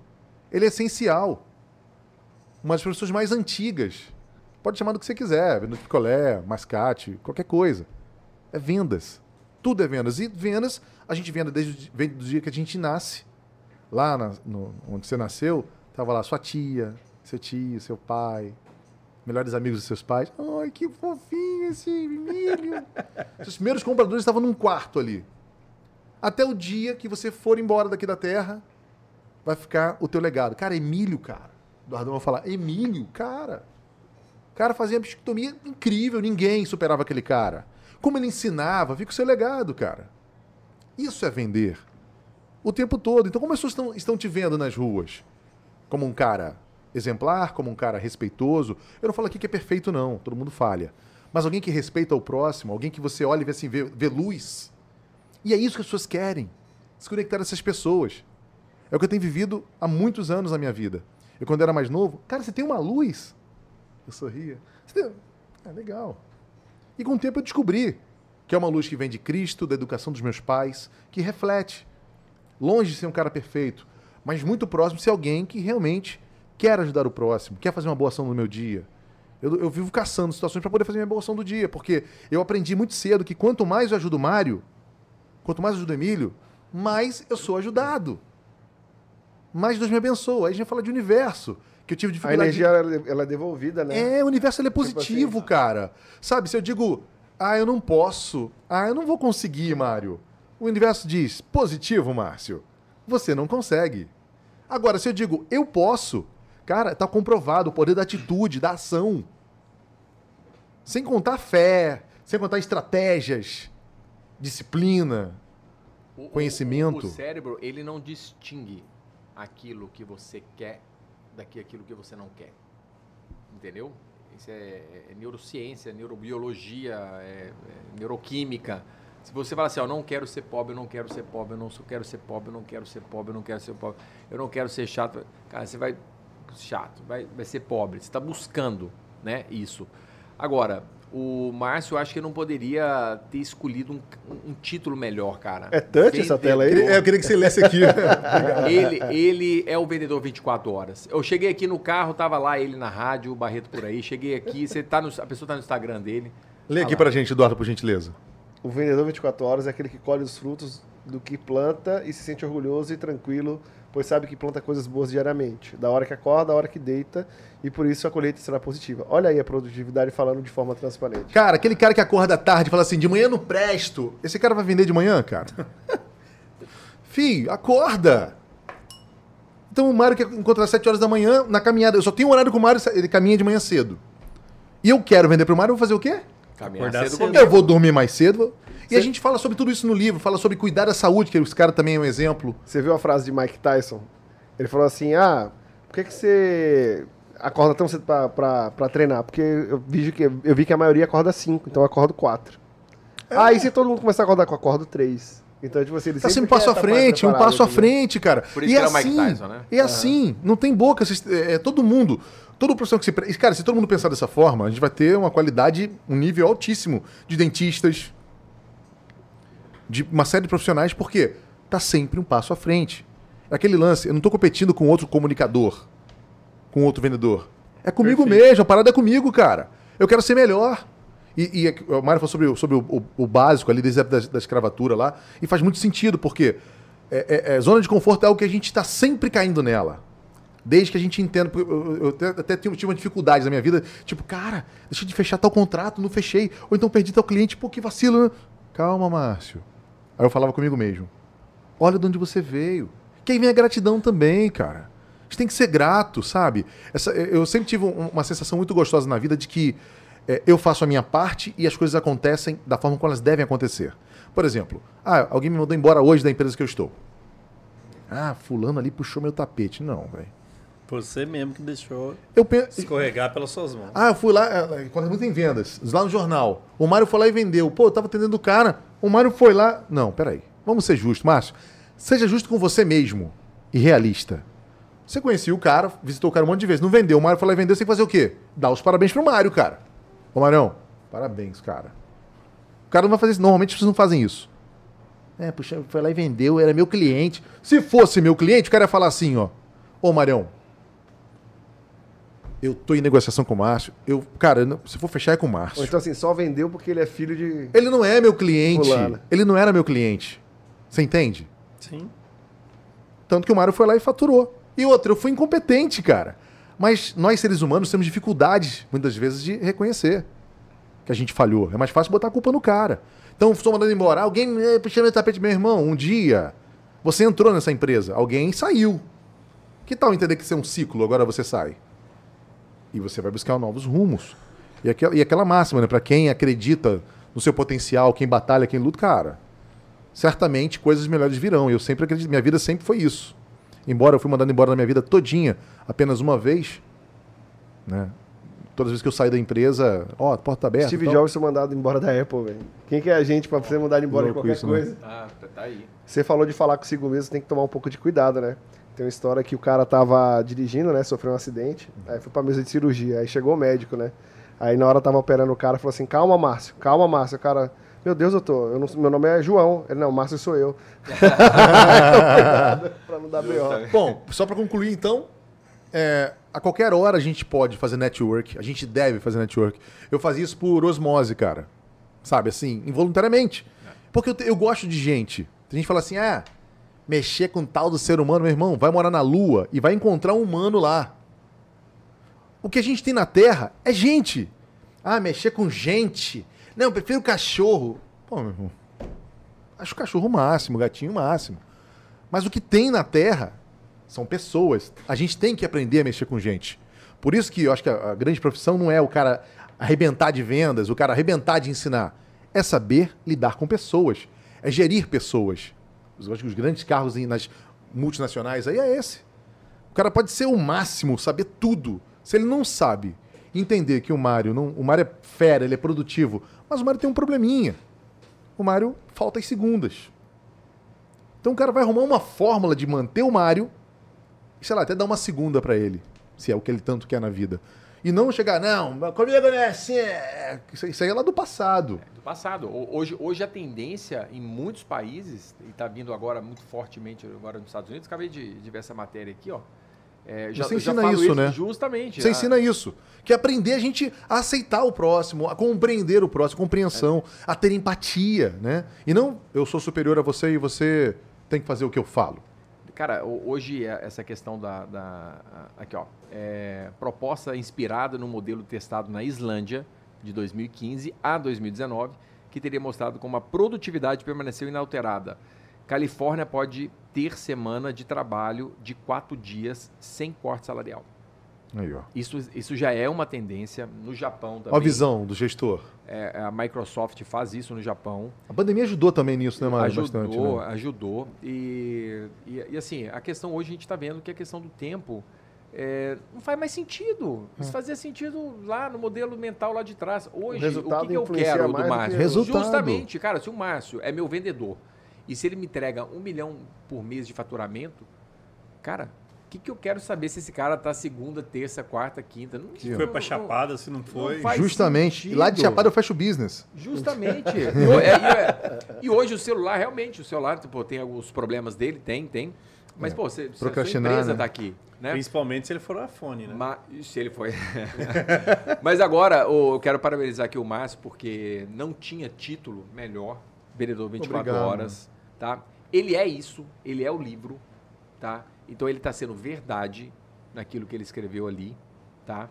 É, eu quero, já, já, já tô negociando o preço com o Márcio aqui, de eu poder falar algo nesse livro dele. Nós estamos negociando aqui ainda. Ele vai falar, ele vai falar. Eu quero escrever aqui, dar o parabéns, cara, porque ele é aquilo que ele fala, ele é aquilo que ele prega. Então, até fico feliz de ver pessoas congruentes, né, ecológicas naquilo que porque o que mais tem às vezes é um cara que fala ah, vender e nunca vendeu nada e tá, tá normal isso acontecer. Ou aqui fala bonitinho e na vida faz tudo ao contrário. Totalmente. Não, é o que a gente vive. O livro ele fala muito de essência. Eu, eu fui muito, eu fui muito reticente. Na verdade, eu fui muito. Eu bati de frente. Eu só acho que ele tá mais bonito ali no, não sei, é, mas o restante Eu sou é, lindo. é, Não, tá. ele fez Botox pra estar ali na. Você viu? Ah, Ele malandro. fez a harmonização facial ali, será? Ó, eu, eu só acho uma coisa, eu acho que ele tinha que. Quando que lança?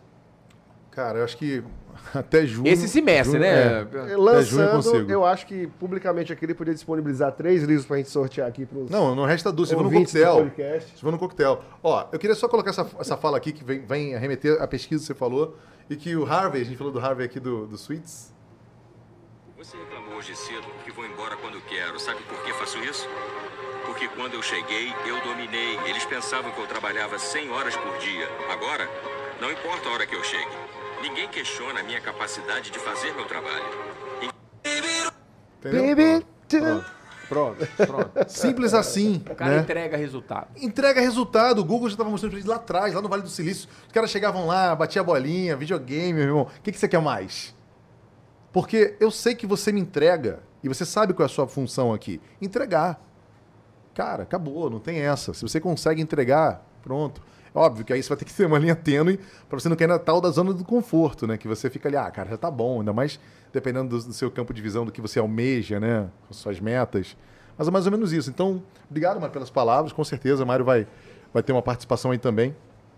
Tem uma a gente tem uns participação já. projetos aí, eu e Márcio. É, a gente vai, vai Pode viajar falar dos bastante aí. projetos ou não? Pô, devemos, né? Como é que é? Tô Já pode pra- falar dos projetos? Pode, podemos falar. Fala aí, Márcio. É, Estamos que- aqui que- isso. O que, que a gente queria? Que a gente normalmente encerra, infelizmente a gente está chegando ao fim do podcast, né? Mas a gente sempre encerra assim, como que vocês se veem daqui a uns 5 anos, o que, que vocês têm para o futuro, cada um, Ah, aí vocês têm legal. um tempo para falar. E já quero deixar projeto- marcado mais um convite também, Ah, não, porque tem mais certeza. coisa pra gente Ave conversar aqui. As perguntas eu fiz algumas aqui, nem metade foi aqui, então. Pô, legal. Então a gente tem que. A gente vai marcar. eu- Só me chamar. Gostei demais aqui. Pô, na pizza. Show. Papo legal, inteligente, né? E, e principalmente nesse horário, que é o horário que às vezes as pessoas estão fazendo, pô, descansando, coisa e tal, e a gente está trabalhando. Gosto. Cara, quando você gosta daquilo que você faz, não tem horário. Não Você- tem, cara. não 24 tem. horas. Só apesar que o 24 horas dele é meta- metafórico, né? Porque se você ficar 24 horas vendendo, você tem um AVC. né? Mas, Mas a aí ele par- a tá te ensinando a amanhã- vender de forma inteligente. Mas a Cuidar- partir de amanhã, o YouTube já tá, o episódio todo lá, 24 horas para quem quiser assistir. E muito em breve também no Spotify, eu acredito que uns 48 horas também já tá no Spotify. E Show. quanto? Amanhã. Amanhã já tá no Spotify, Amanhã. vocês É, podem Spotify. procurar dentro Talk Show Podcast e vocês conseguem ver, além do episódio do Mário e do Márcio, também todos os outros episódios que a gente já fez, que são excelentes também. Show de Qual bola. que é o projeto? Fala do projeto e, e começa. É, qual que é o seu O Mário é um grande treinador, né? Então é difícil não se conectar a ele quando a gente pensa em. em ainda mais que ele agora está residente em Cuiabá. Espero que fique por muito tempo, mas é claro que se for para ser bastante feliz, né? Importante é ser feliz. Então eu, eu penso ainda viver muitos anos aqui em Cuiabá. Na verdade, ser sempre minha base. Então daqui que vai partir todos os projetos, sempre partir nos projetos. É, é, o Vendedor 24 Horas é um livro onde eu posso contar um pouco da minha trajetória, sem ser uma biografia, por óbvio, até porque só se vende biografia de, de grandes nomes, né? Então a gente ele faz uma fusão, eu falo de técnicas, mas como eu falei, eu falo muito mais de quem é essa pessoa e ela se transforma numa palestra inicial do, do título do livro. Depois ela começa a ramificar para excelência, que é algo que eu amo muito, que a gente encontra quando vai num Big Lar, por exemplo, né? Fica encantado como eles tratam a gente. E venda é atendimento, né? Venda é comunicação, é atendimento. Então, quando você- enquanto você atende, você consegue fazer uma fidelização. Então, a gente volta no Big Lar, por exemplo, porque a gente foi bem atendido. né? Se a gente vai no outro lugar que a gente não é bem atendido, a gente não volte. Vai, fica aí à mercê de outros, outros mercados. Mas quando você conhece o Big Lar, você sabe o que, que eles entregam para você. E, digo aqui de passagem, nem sempre o Big Lar tem o menor preço. E a gente vai falar que, lembrar de novo que não é preço, entende? São os valores agregados. Só acho que podia rolar um patrocínio do Big aí. Eu estou tentando ajudar vocês. Então, por exemplo, eu quando paro o carro, eu quando paro o carro no Big Lar, eu tenho a total certeza, tanto que eu mexo no telefone e eu sou oriundo do Rio de Janeiro, eu não dou mole em qualquer lugar, porque senão as pessoas levam a gente dentro do meu carro, porque eu sei que tem uma segurança ali, sabe? É, eu gosto da iluminação do Big Lar, uma série de fatores. Você tem o Big Lar, só para dar um, um exemplo de excelência, acho que muitos são unânimes, se tiver alguém que não gosta, acho que é minoria. Então dá para deixar bem claro que a gente vai trabalhar também agora na segunda palestra nossa, que é excelência. Inclusive a gente está tramando agora com a Brasel, no início de maio, para já propor essa palestra, para falar com uma equipe de, de garçons. Já entendendo que todos nós somos vendedores, os garçons eles podem aumentar em muito o ticket médio de um restaurante, se eles quiserem vender. Cara, uma ideia top aqui que eu tive aqui agora, que a gente podia fazer pro Dental Show, marcar até separadamente, né, pra gente poder fluir mais. Mas senão o Mário ele não deixa uma live, podia, podia marcar uma live, né, do- da gente do Dental Show no Insta com vocês pra poder falar mais um pouquinho ainda, Boa. né? Tipo assim, tanto Eu de só vou se PNL com o quanto de Márcio. vendas. Eu vou com o Márcio, eu vou. Então faz, dá, dá pra fazer quatro a tela. Dá, a gente dá faz pra- os quatro lá e eu acho que dá pra. Legal, na até tela pra é bem legal. poder Deixar esse, o, o público do Dental Show que quer ouvir mais de vocês, né? Um pouco mais. E ainda salva a live, deixa no. Não, tem muita coisa pra gente falar, cara. Esse universo ele é muito amplo, ele consiste realmente em todas as esferas da nossa vida, cara. Vendas é o que a gente vive, cara. Não adianta você. Não é fake, não tem como ser fake. Quem é fake, vende uma vez só, não fideliza e vender é, é pós-vendas que a gente fala, né? Você Então, vai fazer noite de autógrafos? No... Vai, vai. já temos Aqui um local. Cuiabá? Vai ser na, na, na Jaguar Land Rover, na Fernando Correia.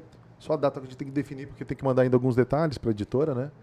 Mas já tá tudo bem dizer pronto. Inclusive, vamos imprimir aqui em Cuiabá. Quem, quem passar lá na Jaguar Land Rover tiver, tem 20% de A editora vai ser do Rio de Janeiro. É. Sim, a editora vai ser pelo Rio de Janeiro. Até eu queria dizer aqui que eu pô, tentei muito fazer por Cuiabá. Juro que tentei. Não rolou, mas com certeza vai ser impresso aqui em Cuiabá também, por uma gráfica editora aqui de Mas Cuiabá. seu livro ele é nacional, não parceiro. é regional. Esse você pode ficar tranquilo que vai vender no Brasil Esse é o todo. objetivo. A gente teve alguns leitores beta. O Mário não leu, né? Claro que eu li. Leu tudo? Tudo não. Você não me falou, é. Gente- o Mário que chegou por último no final, né? Mas assim, a gente já tem um tempo que já, o livro já foi passado para alguns leitores beta para justamente não ficarem elogiando. Claro que o elogio é bem-vindo, a gente agradece, mas a gente queria ver alguns pontos que poderiam não ser tão interessantes. É, porque a gente tem que ter essa humildade, cara. É, escrever um livro é bem complexo, é, não é fácil, não é fácil. Você unir realmente seus pensamentos, você não ser prolixo na, na escrita. Tanto que eu contratei um ghostwriter que me ajudou nesse processo, porque uma coisa é eu falar, outra coisa é você escrever um texto. Por mais que eu goste de copywriting em pequenos textos, mas em ca- capítulos longos é bem mais delicado. E, bom, eu gostei muito do que, do, do que como a gente né, tem terminado essa obra, que ainda tem os detalhes. A dedicatória eu deixei por último, ainda estou fazendo a dedicatória. É, porque é algo que muita gente, é, é, elas, elas agregam, né? São importantes no, no decorrer do período. Desde 2018 eu estou escrevendo ele, então é isso. Estou à disposição, muito obrigado pelo Pera aí, convite, foi incrível. Márcio daqui cinco anos. Ah, daqui a cinco anos. Boa, boa, boa. Cara, me vejo, é assim, Com mais quantos livros? Cara, eu não vou nem falar de livro. Eu acho que, eu acho que cinco anos, talvez, talvez mais um livro, sim. Não vou negar, não. Mas muito mais focado em, em estar levando o meu propósito a mais pessoas. Eu quero que as pessoas desmistifiquem esse pensamento, sabe? O jovem ainda tem a mesma mentalidade de quando eu era criança e adolescente, que vender era algo que não era legal. O salário fixo é que é bom. E quando, na verdade, quando você descobre que é, o céu é o limite para um vendedor, você descobre que você, o poder está, em suas mãos. Eu quero muito que pessoas provem isso, sabe? Então essa vai ser a minha missão.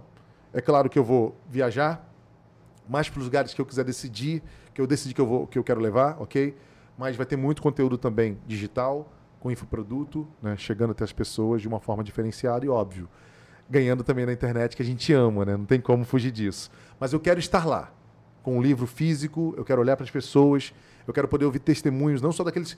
Eu já ouço muito, eu faço, algumas mentorias de vendas, e é muito gostoso, cara, ver alguém que vendia pouco e hoje fala: caramba, tá demais, cara. Alguma empresa te contrata? Tipo assim, fala assim, sei lá, o Big lá fala assim, Márcio, Márcio, cara, eu preciso aumentar minhas vendas, velho.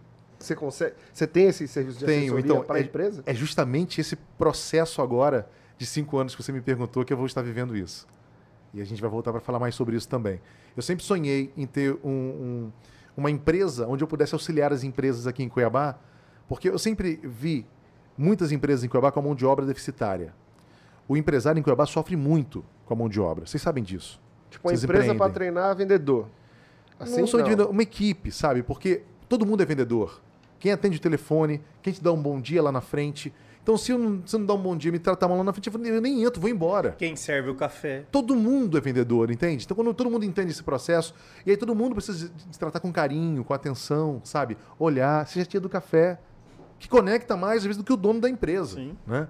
Então, eu sempre tive esse sonho. Eles vendem pra caramba. Pizza, colocou ali o seu, o seu livro. Cara, esse aqui Isso vocês é estão- vendas. vocês estão vocês estão de show. Parabéns. É, isso é vendas, Eu cara. nunca fui num podcast que tinha pizza.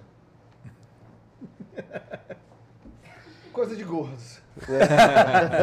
Saca? Então, assim, a sua pergunta é isso aí. Nesses cinco anos, a gente já começa, no início de março, agora a gente tem uma, uma palestra com a Brasel, onde eu falo com uma equipe um, focado para essa galera, eles entenderem que eles podem aumentar o ticket médio. Pô, imagina só, uma coisa bem, bem prática aqui de um, de um garçom.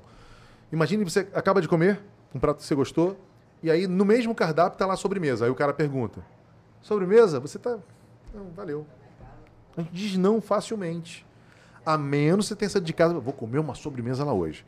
Agora, se você tem uma, um segundo cardápio que entra em cena, com uma imagem maravilhosa daquela sobremesa, e um conhecimento por parte do garçom, seu Emílio, ó, agora pode ser digital, pode ser um tablet, tudo que desperte desejo, aí entra o marketing. O cara vê a imagem daquele brownie, aquele sorvete caindo, aquela calda, e ele fala: Olha, vou te falar, nós temos esse brownie, tem esse aqui, tem esse sorvete aqui, mas ó, eu só posso. Esse aqui, rapaz, nosso campeão de vendas.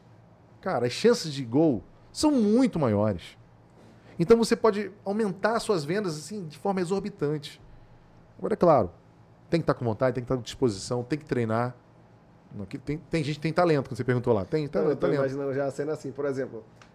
a, a sobremesa, né? Numa churrascaria. O cara já tá até meio farto. Sim, assim, tá Tanto estufadão. pra homem quanto pra mulher. Se colocar uma moça bonita, um cara bonito pra poder oferecer a sobremesa, fecha. Também. Fecha, arrumado. estratégia. Tipo assim, o cara arrumado tá Outras que fale bem. Por quê? Porque você já vai ficar encantado com a pessoa que vai vender. Você já vai falar, Com a "Não, gentileza dá, dá." dela, com a, gentileza, dá dela, com a brownie lá. educação, sabe? Isso tudo Não é muda. muito louco isso. isso. isso vira o jogo, entende? Então a gente vai propor isso, né? Isso converte, eu não tenho dúvida, sabe? Converte. Assim, quando, eu- quando eu vendo meu produto de, de, de rádio, televisão, eu, tá testado e aprovado. Então, uma das coisas importantíssimas que a gente acabou não falando aqui é você conhece seu produto, você acredita no seu produto. É fácil falar, ah, todo mundo tem que vender o seu produto. Mas vamos falar na prática. Você acredita mesmo? Se você acredita, cara, você Cara, vende. lembra daquele programa Aprendiz? Eu sei que a gente tá se Sim. estendendo um pouquinho mais, né? Tem um, tem um, um corte de rios, assim, que mostra o Roberto Justus. Sim, que não é nada justo. Brincadeira. Que- Não é justo. ele, final do aprendiz, tem uma, uma moça aqui, outra moça aqui, né? Aí, tipo assim, a última prova. Aí um olha pra, é, ele vai falar assim, então, a última prova aqui agora, fulana, venda Venda- ciclana. Venda. Ah, foi a Aí- menina aqui de aí, Cuiabá, tipo cara, assim, que ganhou. Foi, a menina de Cuiabá, como é que é o nome dela? Marina alguma coisa. Marina, é, Marina. Aí, tipo assim, é, olhou, um olhou pra cara outra e falou, caralho, tipo, a plateia, caralho, como é que vai vender ela, É né? isso aí. Ela falou, não, ela é educada, ela é não sei o quê, prestativa. Aí falou, fulana, agora venda crânio. Aí a outra falou, ah, enrolou, enrolou, enrolou. Falou assim, se vocês tivessem me dado essa resposta aqui, já estava contratada na hora. Aí que resposta? Falou assim, eu não vendo o que eu não compro. Então eu não vendo É. ela. Então se o cara se posicionasse, se posicionasse, se posicionasse assim, ele já tinha contratado. É, mas é, ficou, é- é, foi bem, foi bem Mas realmente, pegadinha. você não vende o que você co- não compra, Foi bem né? pegadinha, não, não, mas foi bem pegadinha. Porque olha só, gostosa aqui da Roca Mori Pizza, mas Eduardo, falando dela. eu vou contra o Roberto Justus. Se você estiver me vendo agora, Roberto Justus, eu desafio você. Chupa, Roberto. Enfim, chupa. Não, sério agora. Cara, ele pediu que ela vendesse. E deveras, mesmo ela sendo um concorrente, você perguntar, eu vou falar a verdade. Você me perguntou para falar, vender, vou vender. Eu sou capaz de vender essa caneta. Sou capaz de vender o, o, o, o, o concorrente sim, ué. Ele tem suas qualidades. Mas ele queria ouvir outra coisa, né? Aham, ele, ele- queria uma jogada. O programa é. era dele, então É, as é, regras é. são minhas, Eu- vou levar a bola. O, o, o Márcio tem palestra, eu tenho palestra, ele me vende, eu vendo ele. Bem Mas eu acho que ele tava esperando atitude. É, é, ele uma queria um atitude outro diferente, entendeu? é. Que a, a pessoa fala assim, não, tá. É, ó, mas também ele eu não assim, venderia ela, mas é. se eu fosse vender. Mas ele tal. falaria assim também, ó. Eu não vendo ela, ele. Mas eu quero que você venda. Aquele jeitão dele grossão É. lá. Aí, aí põe. Ele levava um tocão, É perdeu. igual, é igual eu e minha esposa assistindo o filme, né? Ela, ah, mas por que, que a mulher faz não tô entendendo a mulher. O diretor que manda. É. O diretor que manda no filme. Ele quer que a pessoa faça isso. Pronto. né? É. O, Roberto Justus queria a resposta que ele queria. É, então, bem isso. O programa é dele. E queria lacrar, né? O lacradorzão, né? Esse lance de lacrar, lacrar é bem interessante, né? É que ele queria puxar o foco e, atenção pra ele. Também. Não pra. Não, ele Marião, daqui a cinco anos você, fala aí. Bom, cara, é- é, olha que engraçado. Eu sempre fui uma pessoa que enxerguei os próximos cinco anos, os próximos dez anos. Sempre foi muito fácil para mim. Em 2019, eu, eu fiz uma formação de, de Mindfulness, onde a- o livro, acho que eu até te contei isso, mas o livro que eu estava lendo era Viver a Catástrofe Total. Você fala, pô, o que, que um livro Viver a Catástrofe Total tem a ver com Mindfulness, meditação, né? Então, eu lembro do Laí Ribeiro falando, é muito fácil o cara encontrar paz em cima da montanha. Vem aqui na Paulista, 6 horas da tarde, encontrar paz, né? Ah, então, o que, que eu vejo, cara? Eu tô muito mindfulness ultimamente. É, eu não quero, nesse exato momento, desenhar os cinco próximos anos. Tá? A pandemia, ela veio muito forte para mim. E eu falei assim, cara, peraí, parece que o mundo está querendo que a Uma gente mensagem. pare, uma mensagem, né? Deus está mandando a gente parar, para tudo. E eu parei. Parei, fechei minha empresa, eu estava em Belo Horizonte, minha esposa estava grávida. E eu falei assim, cara, eu quero ver a minha filha nascer, eu quero aproveitar esse processo de, da gravidez. Eu vou parar a minha empresa, vou parar a minha vida e vou esperar um pouco. E pela primeira vez eu vou ver o que que o mundo, para onde. É igual o Rio, né? Zeca Pagodinho, faixa 5. Justo. Deixa a vida me levar.